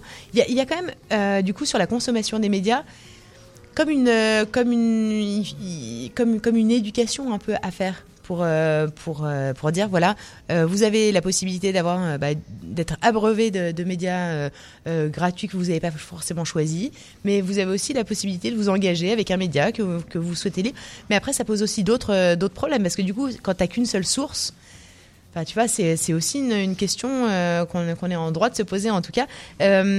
Est-ce que pour- t'implanter, pour implanter en tout cas Pooch ici, est-ce que est-ce que tu te sens accompagné Est-ce que est-ce que tu arrives à comprendre que effectivement ici il n'y a, pas vraiment de débat parce que c'est pas culturel et puis c'est bien aussi, mais je veux dire c'est pas pas culturel. Qu'est-ce que comment tu, tu penses euh, dealer avec ça? Ben, je pense que le, le, problème est le même. Est-ce que je parle de problème? Bon, parlons de problème. Euh, je crois qu'il y a une différence, une passerelle à faire entre l'individu et le citoyen. Le citoyen a une empreinte démocratique, il va s'occuper, il a envie au moins de s'intéresser à la vie de la cité au sens platonicien du terme. Je crois que euh, l'individualisme, et on pourra en parler, mais aujourd'hui notre esprit, euh, cette politique de mondialisation a déraciné les individus- individus. On est un peu dans la catégorie la génération Netflix, donc on se met devant une série on- on- et tout autour de nous n'existe plus. Et au contraire, il faudrait se réapproprier le débat public, ça passe par la presse. Et je crois que, à mon sens, peut-être que je me trompe, mais j'attends les détracteurs et je suis prêt à en discuter, que la, la, situation en France est la même qu'au Québec. À un moment donné, il y a une petite partie de la population qui s'intéresse, qui réfléchit, qui vote aussi, qui s'introduit dans la société, et puis aussi une grande partie qui estime que, que le débat démocratique n'est pas forcément intéressant. Ou je dis souvent, par exemple, quand en France on me dit, oh moi, je suis la politique, ça ne m'intéresse pas, je leur réponds souvent, je leur rétorque même que s'ils ne s'intéressent pas à la politique, la politique s'intéresse à eux, et je crois que la société a besoin aujourd'hui que les individus deviennent de plus en plus des citoyens pour faire vivre la presse indépendante comme la nôtre ou d'autres. Euh, ouais, totalement. Est-ce que tu peux me dire un peu quels sont les sujets que tu traites euh, sur Pooch? Est-ce que tu peux me donner des, exemples, en tout cas, de, bah, sujets qui ont particulièrement intéressé tes, tes lecteurs Ben, Est-ce que a- tu t'adaptes à ça? Est-ce que tu t'adaptes à, à l'intérêt des, des lecteurs? Alors là, alors là, on est dans la tyrannie de l'audience. Ah, C'est ça. Voilà, c'est la tyrannie, la grande et fastueuse tyrannie de l'audience qui fait vibrer toutes nos salles de rédaction en France. Non, nous, on n'est pas dans cette tyrannie de l'audience. On est plutôt dans des sujets qui nous paraissent majeurs, qui nous paraissent intéressants. On pourrait parler de la crise des gilets jaunes en France. On essaie de faire intervenir des gens qui sont pas vraiment, vraiment d'accord sur cette crise-là, fondamentale, profonde de l'enracinement, et on pourra en parler. Donc, on va pas se laisser berner par un intérêt, un pseudo-intérêt du lectorat pour des sujets. On estime qu'on évalue certains sujets d'actualité et on estime qu'ils sont suffisamment fondamentaux pour faire avancer notre petit niveau à la démocratie. Que ça soit aussi en culture, en société, tous ces sujets-là. Donc, on va aller chercher des sujets qui nous paraissent centraux et on va, bien entendu, aller sniper, on parle d'un mot anglais, mais on va aller chercher de traquer, de trouver des gens qui pourraient allumer notre lanterne parfois dans cette nuit noire qu'est l'information française pour nous expliquer, pour décrypter et pour que les lecteurs comprennent mieux de deux points de vue différents une situation complexe et importante pour un pays. Mais, mais, ça, mais ça, c'est quand même le, nerf de la guerre, parce qu'en fait, la- l'attractivité de ton sujet euh, va faire que bah, ton, la personne va vouloir aller s'abonner, va vouloir aller... euh, alors, effectivement, il ne faut pas, se, il faut pas se, se focaliser sur, euh, euh, les intérêts et ne proposer que des sujets intéressants, mais c'est quand même une réalité. On, on- on est, tu, tu, tu vas pas me dire que tu ne regardes Non, pas les chiffres. Mais bien sûr, a- bien sûr, bien sûr, c'est normal. Je suis aussi, euh, je suis fils d'entreprise. J'ai ce ça. côté business. Nous sommes dans la chronique business, Mais donc parlons-en un peu. Bien entendu que je suis tenu aux chiffres, même si je n'en fais pas, je, je me lève pas la nuit pour ça. Mais je veux dire par là que je crois à l'audience qualifiée. Je crois que l'audience qualifiée permet à un moment donné de monétiser euh, notre site. Voilà, c'est pas la peine d'avoir du mass média, d'avoir 4 milliards d'utilisateurs secondes pour n'en monétiser que 0,001%. Totalement. Je préfère en avoir 1000 par heure et au moins avoir une audience très qualifiée qui va dire tiens ce site là est intéressant donc je vais pouvoir monétiser. C'est ça le pari de Putsch, ça a été le pari de BSC News qui est ma première marque média. La seconde marque média pardon c'est Putsch et c'est le même pari avec un peu plus de moyens un peu plus de légitimité, je dirais. On a eu quand même des grosses interviews exclusives, Beppe Grillo, Matteo Salvini et d'autres, pas que pas de ce bord-là, mais pas mal d'autres. Et ça nous a aussi conféré une certaine légitimité dans le débat démocratique. Voilà. Donc l'idée, c'est moins de lecteurs, certes, mais plus qualifiés, donc qui sont plus à même de s'abonner, de payer pour de l'information et du débat et des entretiens. Mais c'est hyper intéressant parce que la- les, euh, le média de niche, c'est quand même quelque chose qui est très difficile à mettre en place parce que ça n'existe pas aujourd'hui. Avec, en plus, toi, tu es un pure player. euh, le, donc, on s'imagine que forcément, comme tu es sur la toile, euh, il faut que tu sois, il faut que tu aies de la masse euh, pour pouvoir. euh, mais en fait, non. En fait, même, je- c'est- ça nous concerne un peu parce que la radio, c'est totalement, la- c'est totalement la même chose. En fait, quand tu as une, une audience qualifiée, c'est d'abord c'est plus agréable de travailler pour une audience qualifiée et en plus de ça, c'est c'est c'est plus c'est plus cohérent en tout cas pour euh, pour d'autres partenaires qui voudraient ou des commanditaires etc qui voudraient euh, euh, venir à, à, euh, venir s'associer c'est ça, on ton- est dans le qualitatif plutôt que le quantitatif. Oui, ben, l'idée c'est pas de faire la presse discount. Quoi. On, prend- on peut faire le choix de faire du discount dans la presse. Moi, c'est pas mon choix concrètement. Et puis, tu disais quelque chose d'intéressant. Tu parlais de presse de niche, mais c'est ça qui est grave. Et tu as raison. Hein, je suis, à- je souscris ces, à ces propos, mais c'est grave de, de penser qu'aujourd'hui, et c'est le cas, de parler de presse de niche pour une presse qui se veut quand même assez pluraliste, de société de débat. On, on parle pas quand même de, de, de développement de consoles techniques pour un, un secteur en particulier. On parle de débat, on parle de politique, on parle de social, on parle de culture, on parle de, de pas mal de choses. Et là, c'est compliqué. Donc on voit qu'il y a un gros travail à faire aujourd'hui euh, pour sensibiliser les consciences à se réapproprier le débat public et à faire vivre la cité, euh, du moins en commençant par s'abonner à des médias qu'on juge indépendants à tort ou à raison. totalement qu'est-ce qu'on peut souhaiter à Putsch Media Oh ben du débat, du débat, du débat, de la démocratie. Voilà, c'est tout. Euh, wait and C'est see. déjà- c'est déjà pas mal c'est quand même un Bah, c'est programme. ambitieux, mais c'est toujours enthousiasme, mais un enthousiasme absolu. Et je crois qu'il faut être un peu fou pour, pour penser ça, mais on continue à le faire. Voilà. ouais mais c'est bien quand il y a des gens de fous merci beaucoup Nicolas Merci beaucoup. C'était RMF Business. Évidemment, sujet totalement inspirant, inspirant pour nous, évidemment, en, tant que Mais RMF. Même, non, mais même pour, et pour tout le monde. parce Oui, que ce très. sont des questions qu'il faut se poser aujourd'hui. Euh, quels sont les, les, les médias, quelle est la, source d'information qu'on a envie de recevoir Est-ce qu'on a envie de- d'être harcelé toute la journée avec de l'information qui n'a pas beaucoup d'intérêt euh, Est-ce qu'on veut la sélectionner? Est-ce qu'on va la sélectionner? Est-ce qu'on est prêt aussi à, à- bah, à s'engager et à s'engager en payant pour avoir de l'information de qualité? C'est quand même, euh, voilà, c'est des sujets euh, qui, euh, qui sont d'actualité. Et c'est ça, RMF Merci. Business. Et si vous avez pris euh, bah, juste à la fin de, de l'entrevue euh, de Nicolas Bidal, où, là où euh, tu disais je suis fou. Peut-être ah. que vous vous dites ok qui est ce fou? Qui eh bien, vous pouvez le réécouter sur euh, en podcast, sur Spotify, sur iTunes et évidemment sur notre site internet www.rmf-radio.com. Exactement. Toutes les chroniques sont en ligne. Elle y sera dès ce soir. Bien entendu, RMF c'est également de la musique et c'est notamment toute la sélection des titres qui cartonnent en France. Une artiste qui cartonne en France qu'on aime beaucoup, c'est Clara Luciani. Son titre actuel s'appelle Ma sœur et on écoute ça tout de suite sur RMF.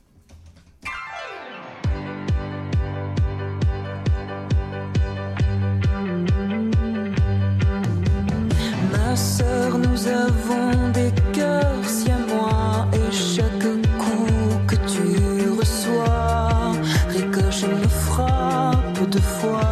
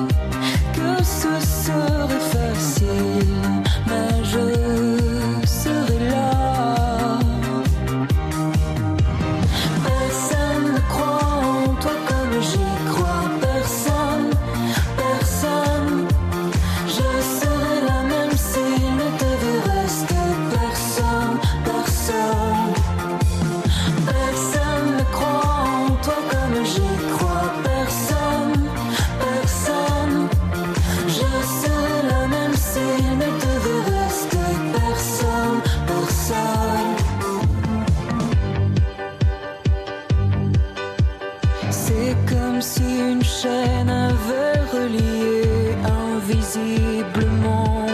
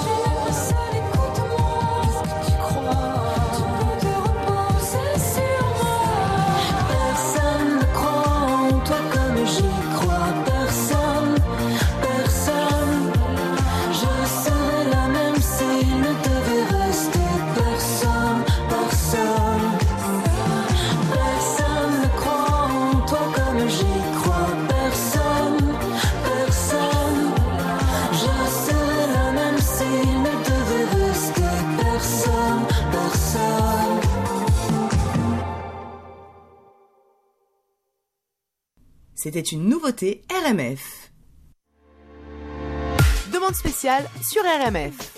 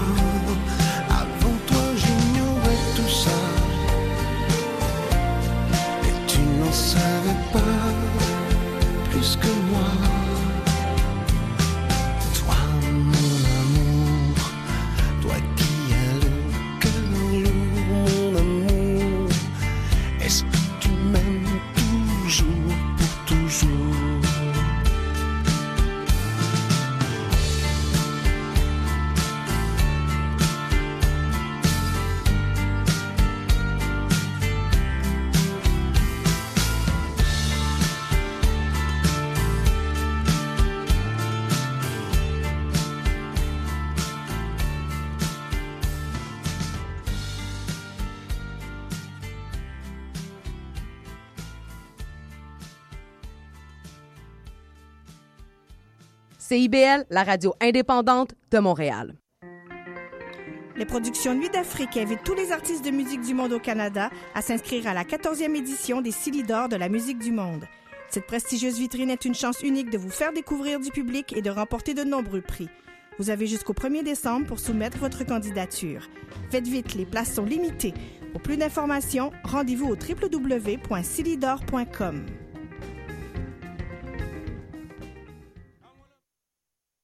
Vous écoutez CIBL 101.5. Et à l'instant sur RMF, évidemment, euh, bah, c'était Marc Lavoine. toi, mon toi, amour. mon amour, mais- C'est ce qu'on vient d'écouter. Et on est ravis, évidemment, de vous faire partager euh, toutes ces musiques et tous ces artistes qui cartonnent en France et qui cartonnent ici et qu'on aime faire traverser l'Atlantique. Euh, Delphine, surtout, chers auditeurs, restez avec nous. Euh, Jusqu'à 16h, il va se passer beaucoup de choses. On va parler intelligence artificielle dans quelques minutes. On va parler tour du quartier dans quelques secondes. Euh, et après également, on parlera vin avec Mélanie Boud qui sera là et qui nous donnera semaine, des conseils semaine, elle nous toutes donne, les semaines. Euh, Oui, elle nous donne ses, euh, bah, ses, ses- ses- ses idées de cépage, ses idées euh, de. Elle nous, elle nous fait des découvertes et ça c'est quand même plutôt pas mal. Oui, elle nous donne des bons conseils. Qu'on ne, connaît pas forcément. Là, elle est en pleine période. On, on a vu la Macédoine, par exemple, Ouais. les vins, euh, de Macédoine, Euh, et elle nous donne évidemment sa recommandation euh, comme chaque semaine. Une autre qui nous donne des recommandations, c'est Diane Martin-Grazer. Euh, Toutes les semaines, elle nous emmène dans des endroits, des adresses trendy euh, de la ville de Montréal et on l'écoute dans quelques instants. Le tour du quartier. Salut, Diane Salut la compagnie, comment ça va Ah bah ça va bien. Est-ce que tu reviens de, bah, de soirée hein, Parce que tu- Ah. tu es quand même, euh, t'es quand même notre. Non, non, non, j'étais justement en train de travailler. Ah, j'y crois à peine. Non mais là tu nous fais pas rêver. là. télétravail aujourd'hui. Tu nous fais pas rêver là, tu vois. J'y crois à peine. Non, non, j'étais pas en soirée. Par contre, ce soir, oui, je vais sortir. Ah, nous voilà ok. rassurés Nous quand voilà même. rassurés.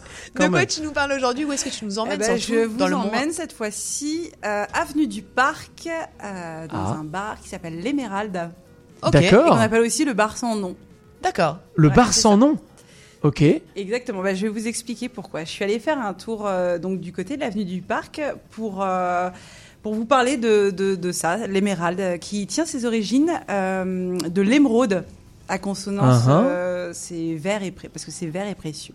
Donc c'est un établissement très inspirant qui renferme bien des projets extraordinaires, placés sous le signe de la spiritualité et de la culture underground montréalaise. Donc. Pourquoi Parce que au-delà d'un simple bar à cocktail lounge, il y a une vision, celle de mettre en avant des substances créatives. Ah, j'ai eu peur. Oula, ouais, ouais, ouais. J'ai cru que ça allait déraper. Donc. partons Pas du tout. Et pourtant, oui, je suis toujours un petit peu sur. euh, mais non, non, non. Donc, pour commencer, je vais vous parler euh, bah, du bar que j'ai testé plusieurs fois. Euh, à chaque fois que j'ai voulu me vautrer dans des canapés, sans avoir la musique qui me hurle dans les oreilles, j'ai trouvé une place libre. Car si le bar n'est pas plein à craquer, ce n'est pas parce que le service est mauvais. Au contraire, c'est une place très intimiste dans lequel les Ah. adeptes euh, viennent y passer du bon temps dans, un- dans un univers bien distinct et je dirais même deux. Parce que ce qui curieux, c'est qu'on attribue deux noms à ce bar. Donc, il, il a été euh, baptisé, on va dire, l'Émeraude, et aussi le bar sans nom, ça- euh, car il n'y a aucune inscription sur la devanture. Donc, au moment de l'ouverture, le propriétaire, Joseph Esquia, savait pas encore trop comment le baptiser, et puis après, il a- il l'a appelé l'Émeraude, et puis les, les gens qui passaient devant, ils étaient là, c'est quoi ce bar sans nom? Bon, ben voilà. C'est devenu le bar sans nom. Ouais, donc c'est un peu les deux. C'est un bar d'habitués ou euh, Ouais, ouais, ouais, pas mal. Ouais, ouais. Bah, ils ont quand même des. ils- Mais on peut devenir habitué. Il faut pas que ça soit exclusif. Ils communiquent sur les réseaux sociaux, mais ils sont assez discrets et. euh, Il faut enfin, connaître. C'est la petite. euh, La ouais, petite adresse. C'est l'adresse de Diane. quoi. Exactement. Donc, euh, en entrant, on plonge d'abord dans un univers, je dirais, épuré, des murs blancs avec des plantes exotiques, des ventilateurs qui tournoient au plafond. Le propriétaire m'a confié que cela renvoie à une ambiance californienne. Puis, quelques mètres plus tard, en passant sous, sous la voûte arrondie, on accède à la deuxième partie du bar, plus chargée. Les murs sont d'un verre très soutenu, donc euh, un verre émeraude avec des lampes orientales, euh, lumière tamisée, canapé en velours et euh, un piano aussi, euh, si vous voulez jouer. Donc à son, aver- à son ouverture en 2012, l'Emerald n'affiche aucun logo. Il se fait donc appeler tantôt le 5295 avenue du Parc, puis le No Name euh, par la communauté qui vient apprécier les cocktails sophistiqués élaborés devant, devant nos yeux. Donc cette fois-ci, je ne vais pas vous parler de, de toutes les recettes euh, de ce que j'ai goûté, Ah. mais plutôt de l'élégance. C'est-à-dire qu'il faudrait un petit peu euh, rallonger l'émission en fait. hein, voilà. Ouais, c'est ça. c'est ça, mais euh, non, non, je vais plutôt euh, faire l'emphase sur l'élégance et le savoir-faire des, des barmaids. Et comme je vous ai dit, c'est vraiment pas l'usine à l'intérieur et le personnel est vraiment agréable. Donc il y a des bulles, il y a du vin, il y a des mix avec du blanc d'œuf à l'intérieur à vous faire frémir les papilles. Donc le bar sans nom, c'est un peu l'arbre qui cache la forêt, car son parcours se définit comme une révolution progressive vers un projet philanthropique qui additionne des composantes artistiques et spirituelles.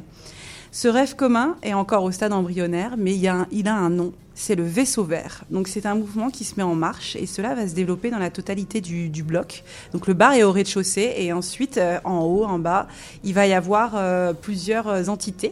Donc le, le but étant de faire valoir l'effervescence locale. Donc il va y avoir des. euh, Du coup, il va y avoir. va, ça va se transformer en galerie? Ah ah, Des ça, artistes euh, Exactement. Donc les protagonistes du projet, c'est une bande d'amis, une gang qui fédère euh, plusieurs communautés autour de valeurs communes. À l'initiative du Vaisseau Vert, on retrouve Joseph Esquia, dont je vous ai parlé, qui est le propriétaire, Jobert Jabert à la gestion du projet, Georges Hébert qui est chef barman et qui est euh, aussi euh, à la gestion des opérations, et deux designers, Anaïs Wiesmann et Martin Brûlé-Brosseau, qui vont euh, qui vont coordonner tout ça, tout le bloc, donc le Vaisseau Vert. Donc il y a déjà eu quand même des projets, il y a eu une synagogue et une scène artistique qui se sont épanouies derrière ces murs et notamment le collectif de musique La Bouma dont je vous avais parlé quand j'avais fait ma, chronique sur le Dacha. On revient toujours à eux et eux, La Ils, ont évolué derrière ces murs-là euh, dans le bloc. Mais là, ils veulent euh, vraiment officialiser les choses avec une résidence d'artistes, un gîte, un studio d'enregistrement, des ateliers de création et une galerie d'art. Donc voilà, tout ça. Ok, Euh, donc c'est ouvert à Mais tout le monde, bien, mais ça. même carrément aux artistes. Peut-être Ouais. que euh, vous, auditeurs, vous Mais avez... ça va ouvrir ou ça a déjà ouvert tous ces tous ces En fait, en fait, il y a déjà eu des projets, mais là, ils veulent aller encore plus loin avec les personnes euh, que je vous ai mentionnées. Génial. Et, euh, et la, la résidence d'artiste. euh, Wow, studio. le studio d'enregistrement. Génial. Donc, Donc, là, très- ils vont vraiment développer le, le concept. Donc très clairement que vous ayez envie d'aller boire un verre juste euh, comme ça pour euh, pour euh, chiller dans un dans un super café ou euh, si vous êtes artiste eh ben n'hésitez pas à y aller. Euh, on rappelle l'adresse c'est 52 95 avenue du Parc. Exactement. Donc c'est le bar sans nom Et ou ouais, euh, et Alors c'est les deux. J'ai- fait une recherche hein, sur Google, effectivement, et ça marche les deux. Tu peux chercher les deux, ça marche. C'est entre Fairmont et Saint-Viateur sur l'avenue du Mais Parc. ouais, ça fait vraiment penser à un hub. C'est une sorte de plateforme qui centralise plein de circuits, euh, qui fait le pont entre des expertises, des expertises et des idées. Donc, Ok, euh. Merci beaucoup. Merci beaucoup Diane. Génial. Salut. C'était le tour du quartier.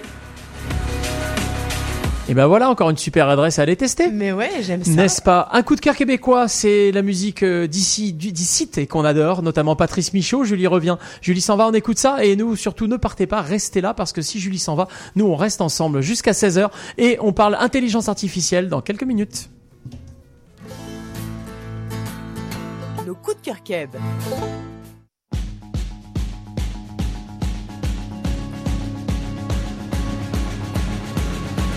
Tu maîtrises l'art de l'incendie et je suis brin de scie.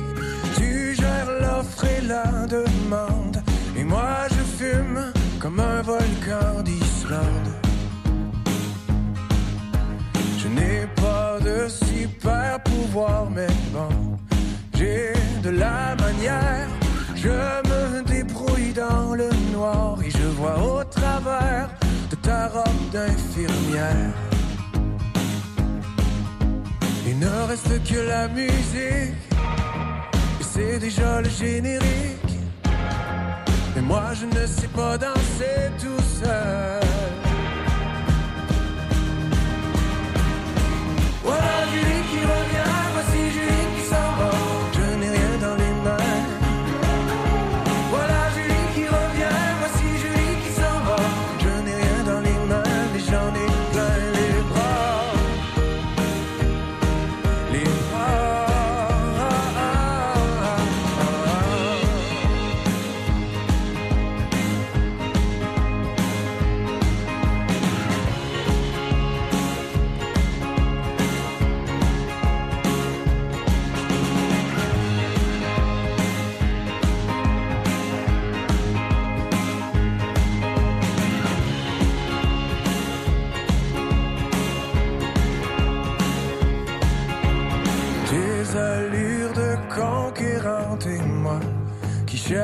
L'eau courante.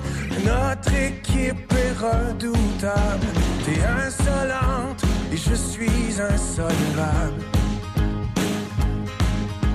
J'ai volé la banque et la banquière et je n'y vois plus clair.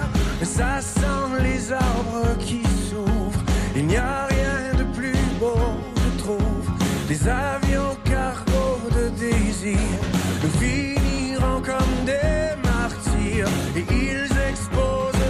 dans un salon du musée des beaux-arts. Il ne reste que la musique et c'est déjà le générique. Mais moi je ne sais pas danser tout seul. Voilà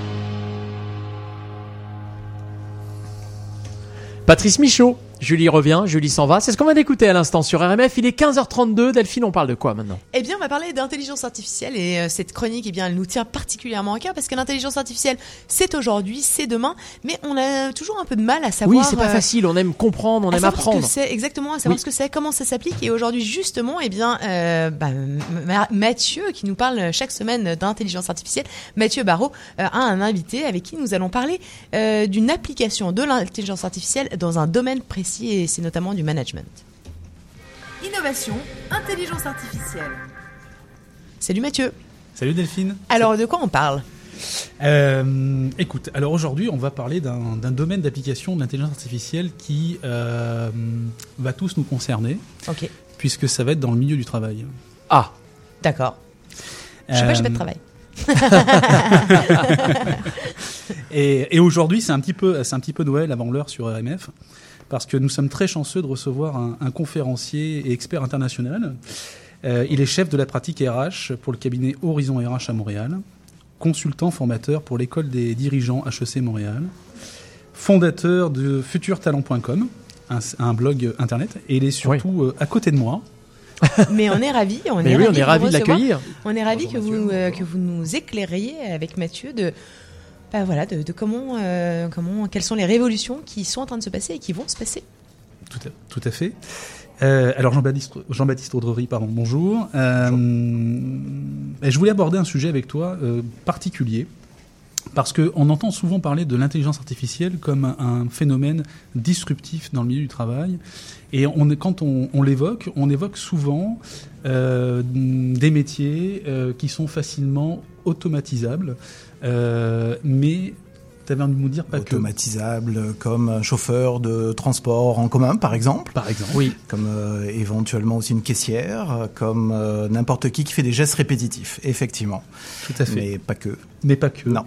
Est-ce que tu peux nous en dire plus Ben, en fait, euh, vous savez sûrement, puis chacun d'entre vous l'a sûrement vécu, euh, c'est pas toujours évident d'avoir un, un bon boss. Hein Donc des fois, Ouh. il nous manque. Oui, ça t'évoque des Oui, choses oui. Bah non, mais c'est oui, c'est ça, ça peut arriver d'avoir un mauvais boss. Ça peut arriver, ça peut arriver. eh bien, euh, les comportements de bons boss, grâce à, au- à toute la science des comportements, on sait ce que c'est qu'un bon boss. On sait ce que c'est que quelqu'un qui manage bien ses employés. Et euh, petit à petit, tranquillement, dans différentes applications, on voit apparaître des euh, fonctionnalités qui sont gérées par l'intelligence artificielle et qui viennent utiliser finalement le meilleur de la science pour euh, stimuler la motivation, pour venir chercher l'intérêt des employés, pour proposer les bons contenus de formation, comme un bon, un bon manager pourrait, vous le, le faire dans votre travail au quotidien. Ok, donc c'est en fait c'est euh, euh, octroyer à l'intelligence artificielle la possibilité de bah, de, de fidéliser en tout cas ses, euh, ses salariés, de les de les motiver, de les incentiver, de les Exactement. Et en fait, c'est exactement là où est le problème aujourd'hui. C'est-à-dire qu'on sait que en termes d'engagement, les employés euh, vont accorder beaucoup d'importance à avoir un bon patron. Un bon patron qui va permettre de comprendre d'abord c'est quoi mes talents, c'est quoi mes forces, est-ce qu'il me reconnaît, est-ce qu'il me motive, est-ce qu'il m'écoute, est-ce qu'il me pose les bonnes questions. Et euh, toutes ces séries de petites tâches, on pourrait se dire bon ben il va peut-être y avoir une machine comme un robot cuiseur euh, sur notre euh, sur notre cuisine, notre comptoir de cuisine qui va peut-être faire ça, qui va le remplacer. C'est pas vraiment le, on va dire le robot euh, manager qui va vraiment arriver, mais on voit à travers différentes applications qui viennent chercher comment vraiment observer déjà l'employé. Des fois, il y a des, des- des managers qui n'ont pas le temps de regarder tout simplement s'ils ont 20, 30, 40 employés, de regarder si chacun, tiens, ça peut- t'as pas l'air en forme aujourd'hui ou t'as l'air moins motivé. Eh bien, les systèmes peuvent être amenés à pouvoir détecter plus vite qu'un humain qui a une baisse de motivation, qui a une baisse d'intérêt, qui a moins d'énergie, qui a peut-être besoin d'un ajustement, qui a peut-être besoin de tâches plus intéressantes, ou sur des choses totalement logistiques, est-ce que l'horaire de travail que je te propose aujourd'hui te convient?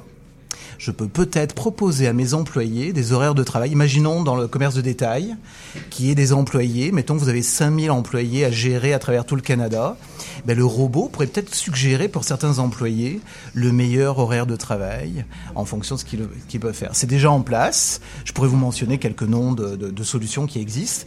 Ce que je veux euh, vous mentionner, en fait, c'est qu'il n'y a pas une machine, un seul robot qui va remplacer un patron, mais il existe de multiples fonctionnalités qui arrivent dans des appli- applications mobiles ou euh, dans des systèmes RH et qui viennent chercher justement la motivation ou l'optimisation de l'employé en fonction de ses talents. C'est ce qu'on demande à un manager en général. Bien sûr, Ah. complètement. Mais c'est quand même rassurant du coup qu'il n'y ait pas le robot. euh, ok, on comprend bien que ce soit pas le robot qui, qui remplace le manager et qu'on se fasse pas parler par, par un robot. Il y a une autre, il y a une autre Ouais. chose aussi qui est, qui est importante. Les, euh, les, euh, cette intelligence artificielle, il va falloir la faire accepter aux employés. Euh, moi, si, je travaille par exemple euh, euh, dans, une société, est-ce que j'ai vraiment envie qu'on étudie si je me sens bien, etc. Enfin, Ben en fait, c'est là où est un petit peu l'astuce, c'est qu'aujourd'hui, il y a des applications qui, en fait, intéressent plus les employés que les patrons eux-mêmes ou que les entreprises elles-mêmes. Donc, par exemple, vous avez des applications euh, comme euh, Umu, qui est une application qui a été développée en Californie, qui euh, sondent en fait les intérêts des, des- des employés et chaque employé, en fonction de ses comportements avec l'application, reçoit des suggestions de ce qu'il pourrait faire au quotidien pour être plus performant, équilibrer son travail entre travail et vie de famille, euh, trouver la motivation. Donc, ce sont souvent des demandes des employés qui suscitent l'intérêt et d'avoir justement une application un peu comme vous l'avez pour Spotify. Hein. Je ne sais pas si vous utilisez Spotify. bien sûr, bien sûr. Ben vous avez non. vous recevez des suggestions, puis même le système va encourager l'écoute de certains morceaux de musique qui vous intéressent plus. Donc on, voit à travers certaines applications qu'il y a euh, déjà des morceaux de management qui sont déjà disponibles et qui sont souvent mieux faites que le manager lui-même. Débordé, pas toujours formé, pas toujours euh, conscient et euh, aussi qu'il n'y a pas forcément tous les éléments pour pouvoir faire toute la logistique. Euh, comme je vous le disais tout à l'heure, approuver les meilleurs horaires de travail, vous proposer euh, les meilleures tâches, suggérer le meilleur contenu de formation pour vous développer, pour vous stimuler au travail. La plupart, posez-vous la question de savoir si les managers vous l'ont proposé. Est-ce qu'ils ont posé les bonnes questions? Est-ce qu'ils vous ont suggéré des choses? S'ils l'ont fait, ils l'ont peut-être fait une fois par année ou une fois par trimestre. Les applications, ce qu'elles vont faire, c'est qu'elles vont vous le proposer de façon continue, plus fréquemment. Maintenant, vous allez me dire, est-ce que je vais avoir un robot et un boss en permanence toutes les minutes? Non, mais ça va devenir intense, tous là, les d'aller jours. au boulot. le- Eh bien, en fait, le système apprend de qu'est-ce que vous avez besoin comme rétroaction. Qu'est-ce que vous avez besoin comme commentaire? Moi, par exemple, je suis très sensible à la reconnaissance, puis j'ai besoin qu'on me donne de la latitude. Est-ce que le système va apprendre comment moi je fonctionne par rapport à comment fonctionne Mathieu?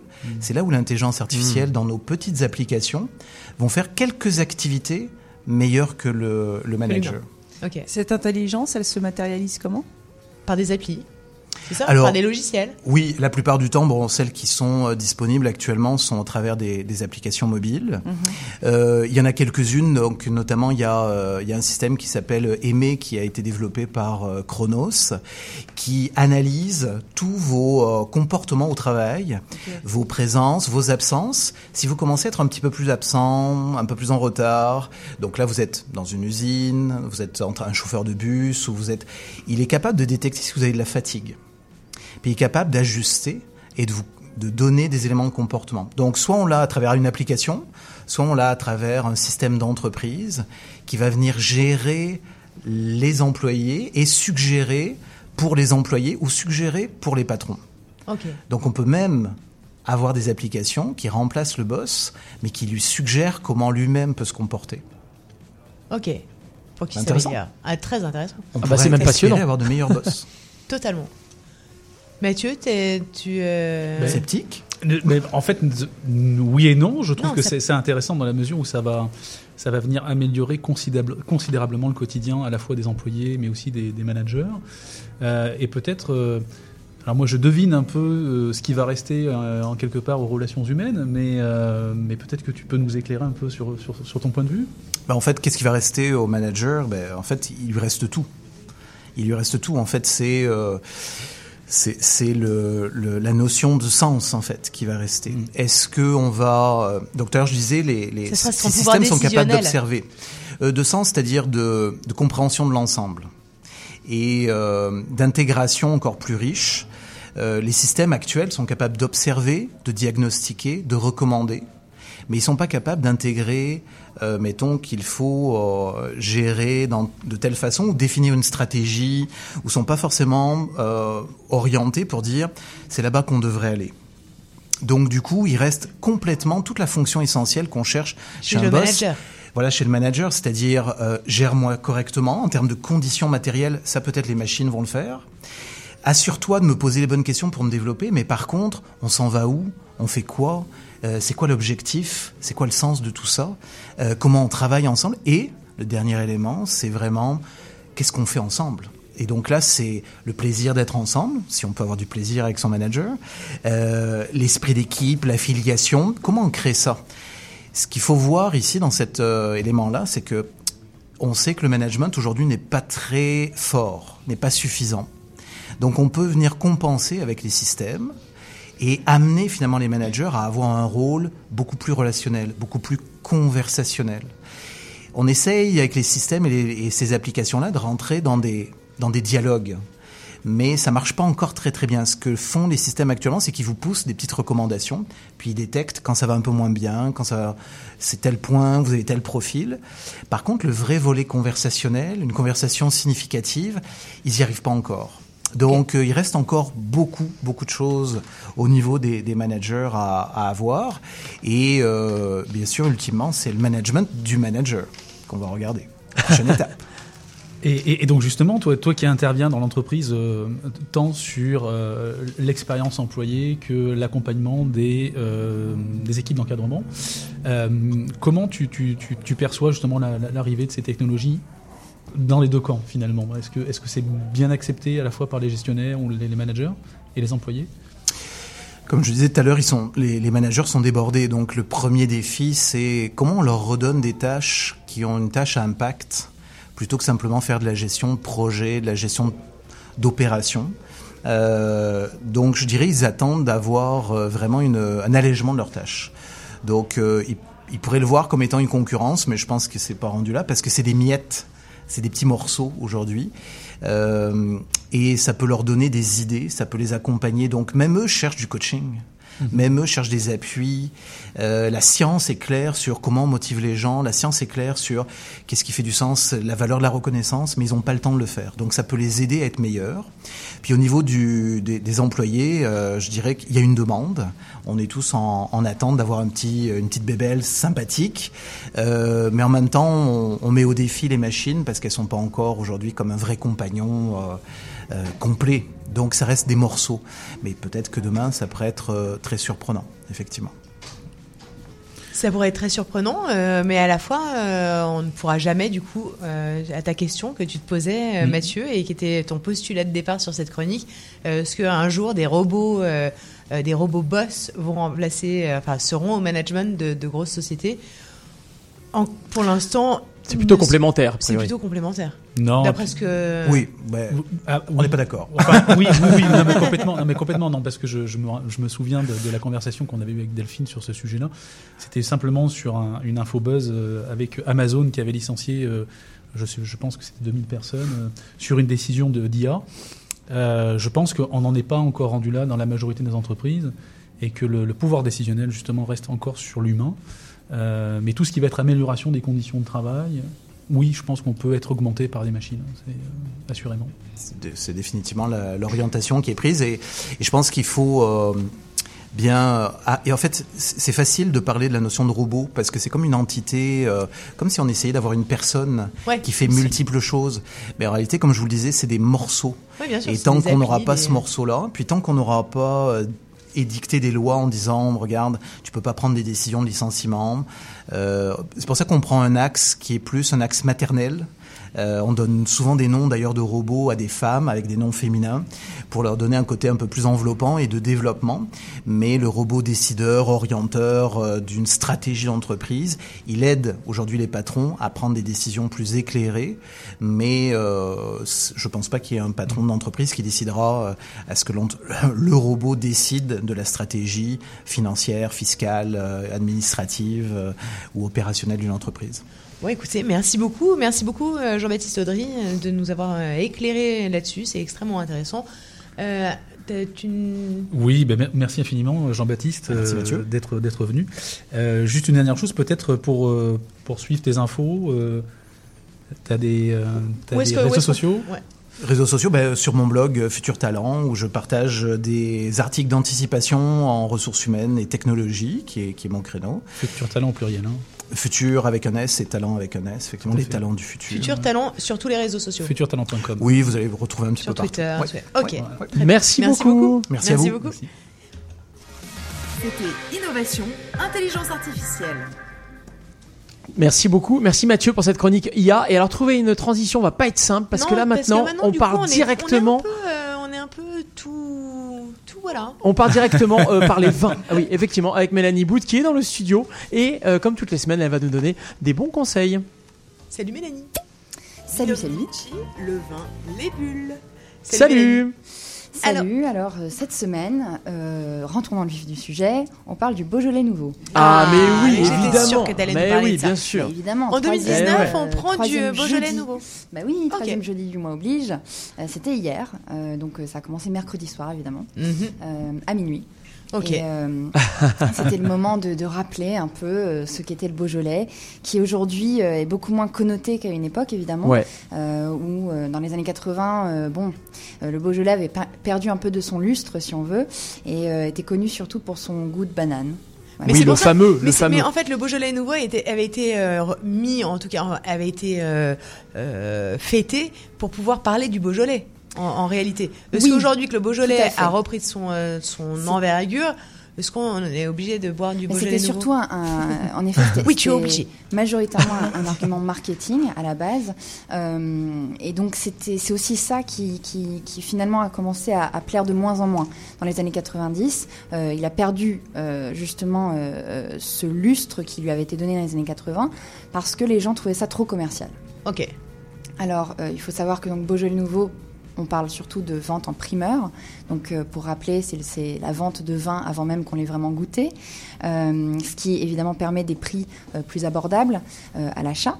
Et aujourd'hui, on, voit donc un, on se recentre sur le terroir, on se recentre sur évidemment le raisin et sur le cépage gamay qui, euh, qui est le cépage qu'on retrouve euh, majoritairement donc, euh, dans le Beaujolais. Donc pour la petite histoire et pour le petit rappel, euh, tous les plants de gamay avaient été arrachés euh, euh, en Bourgogne parce que Philippe le Hardy n'aimait pas ça, il trouvait ça euh, justement indigne, donc il préférait le pinot noir. Ah. Et résultat, on a du gamay bah, presque que dans le Beaujolais aujourd'hui. D'accord. Voilà, alors que l'une et l'autre euh, sont euh, voisines. Le hardi du visiteur. Alors moi, je, je sais même pas. Je, je- je crois que je ne savais pas qu'il existait pour de vrai. Philippe Le Hardy. J'aime ça. Tout à fait. Ok. Alors bon, aujourd'hui, donc on a une montée en gamme, euh, et cette montée en gamme, euh, donc euh, est grâce à- aux jeunes qui sont plus ouverts, qui n'ont pas cet a priori des années 80, et qui, qui donnent une nouvelle jeunesse à ce vin. Les vignerons ont donc lancé toutes sortes d'offres plus ciblées, dont le sans sulfite, le, le rosé primeur justement, qui est plus recherché par certains jeunes qui, qui n'aiment pas trop le rouge justement. Euh, on a des résultats dans le Beaujolais qui sont euh, euh, au contraire euh, des résultats euh, globaux pour le vin en France qui, euh, en termes de vente, a baissé d'à peu près 2% euh, cette année. Euh, dans le Beaujolais, on, on voit une hausse de 11% quand même. Donc euh, D'accord. vraiment, euh, voilà. Alors évidemment, dans le Beaujolais, on a énormément d'a- d'appellations différentes. euh, pour, pour le petit rappel, donc on a du Morgon, du Fleury, du Moulin à Vent, euh, mais pas que. Et il y en a 12 en tout. Donc, Ok. euh, voilà, donc c'est l'occasion ou jamais d'aller découvrir le Beaujolais. Ah, moi, j'adore. Euh, Qu'est-ce qu'est-ce oui, qu'on bah, qu'on je peut pense. découvrir? Qu'est-ce que- À la qu'est-ce qu'on SAQ, dé- qu'est-ce qu'on voyons. découvre Ah. Est-ce qu'il y a des bars qui font ça? Il y a certaines, euh, oui, bah il n'y a pas que des bars, il y a aussi euh, certains événements qui se sont faits cette Mais totalement, semaine. et, et notamment à l'Union française, on, on peut les remercier, en tout cas, d'organiser ce genre d'événement. Et Ils oui. étaient 400 Ah. hier. Euh, mais je parle de, je parle de l'Union française, mais notamment, mais euh, ouais, on, on- bravo, bravo, le, bravo. nous. Ouais, Donc, carrément. euh, donc voilà, alors évidemment tout ça c'est euh, euh, sous couvert de, de, de- d'un- enfin. On n'est pas trop sûr euh, de, des, des retombées exactes des nouvelles lois sur les taxes américaines, euh, le Brexit, tout ça. Donc il va falloir voir ce que ça va donner. Mais euh, la Ça, ça va influencer des- ce qu'on va boire ce soir Oui. Ça m'inquiète. Ah non. Ce qu'on va boire ce Ah non, soir. Sur, euh, sur l'interprofession en général. Ok, d'accord. Mais plus particulièrement ce soir, si quelqu'un voulait boire un bon morgon, on irait donc à la SAQ acheter un domaine Marcel Lapierre, euh, un morgon 2018 à 36,50 dollars. Ah, là, je pense qu'on va se régaler. Marcel Lapierre. On va se régaler, là. Mais oui. Ouais. On est avec. euh, avec euh, Exquis. Ok. Avec de la Exquis. viande rouge.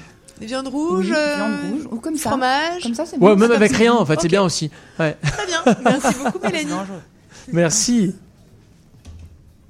C'était Vino Vidivici, le vin, les bulles. Waouh, merci beaucoup Mélanie, effectivement le Beaujolais, quelle belle région. Quelle belle région. Et alors euh, bah, j'ai envie de vous dire qu'il est 15h52, RMF euh, va bientôt finir, on va vous laisser dans quelques minutes avec de la super musique pour atteindre 16h et vous rappeler que RMF c'est toutes les semaines, tous les vendredis au CIBL 101.5 de 13h à 16h, on est ravis de démarrer le week-end ensemble. Et toutes les semaines on égrène du contenu de qualité avec nos chroniqueurs qu'on adore. Euh, Cécile Lazartic-Chartier était là tout à l'heure et nous avons parlé interculturalité, elle nous a parlé du temps, on a parlé également lecture avec le Salon du Livre avec Emmanuel Caron parce que le Salon du Livre bat son plein jusqu'au 25 novembre. Et on Donc vous n'hésitez- encourage vraiment Oh là à là, aller mais voir notamment nos chroniqueurs. Qui, Mais oui, euh, nos qui chroniqueurs, ils sont, en ouais, ils sont en signature, donc n'hésitez pas. Euh, on a parlé histoire avec justement Daniel de Montplaisir qui est actuellement en signature.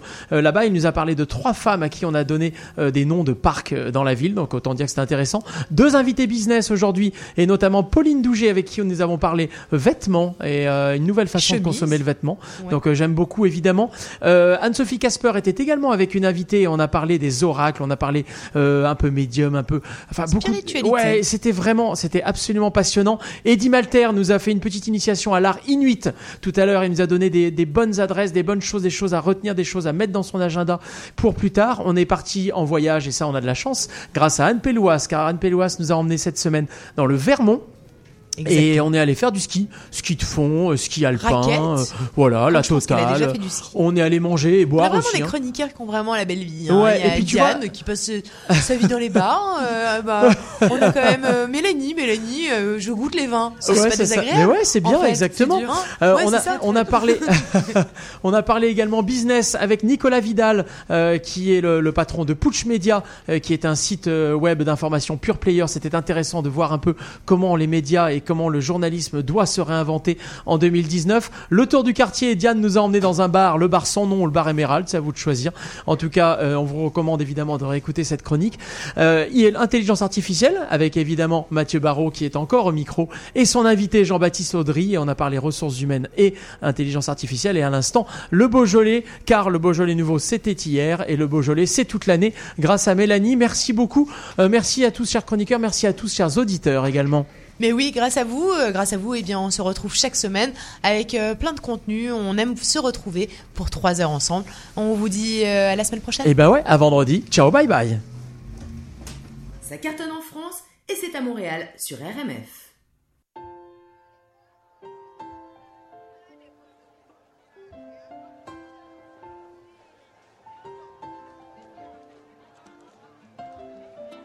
A des gens du voyage, il y a des gens qui voyagent, des gens qui restent et des gens de passage. Il y a des gens qui planent et ceux qui touchent le fond, des gens qui dorment et des gens dorment son. Il y a des gens divers et il y a des divergents, des gens qui espèrent et des gens d'Abidjan. Il y a des gens du nord, des gens du sud, des vies douces et des vies rudes.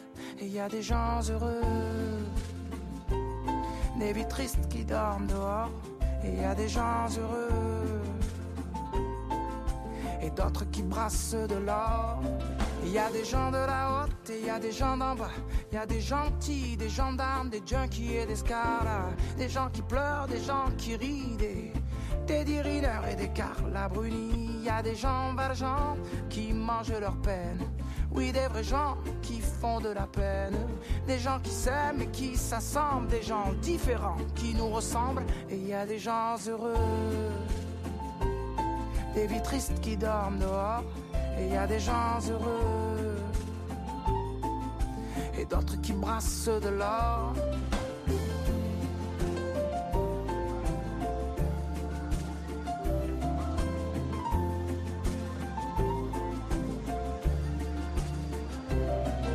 a des gens de la nuit, il y a des gens du matin. Des gens qui s'ennuient, des agents de mannequins. Il y a des gens qui saoulent et des gens soulageants. Des gens qui rêvent la vie des autres gens. Et il y a des gens changeants et il y a des gens stables. Des affligeants et des remarquables. Des gens de l'Est, des gens à l'Ouest, des gens qui vont, d'autres qui restent. Et il y a des gens heureux.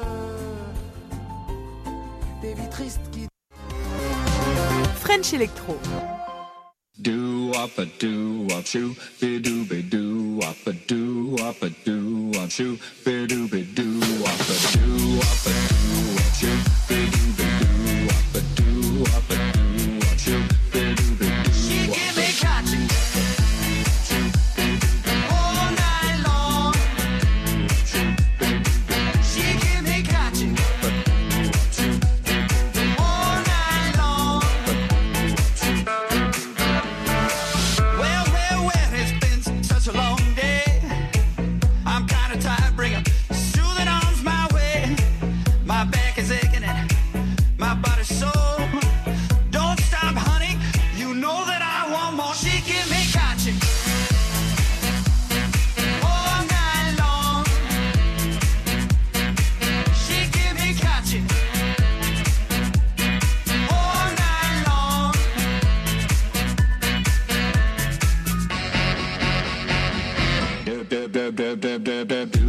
wop a doo wop shoo, be doo be doo wop a doo wop a doo wop shoo.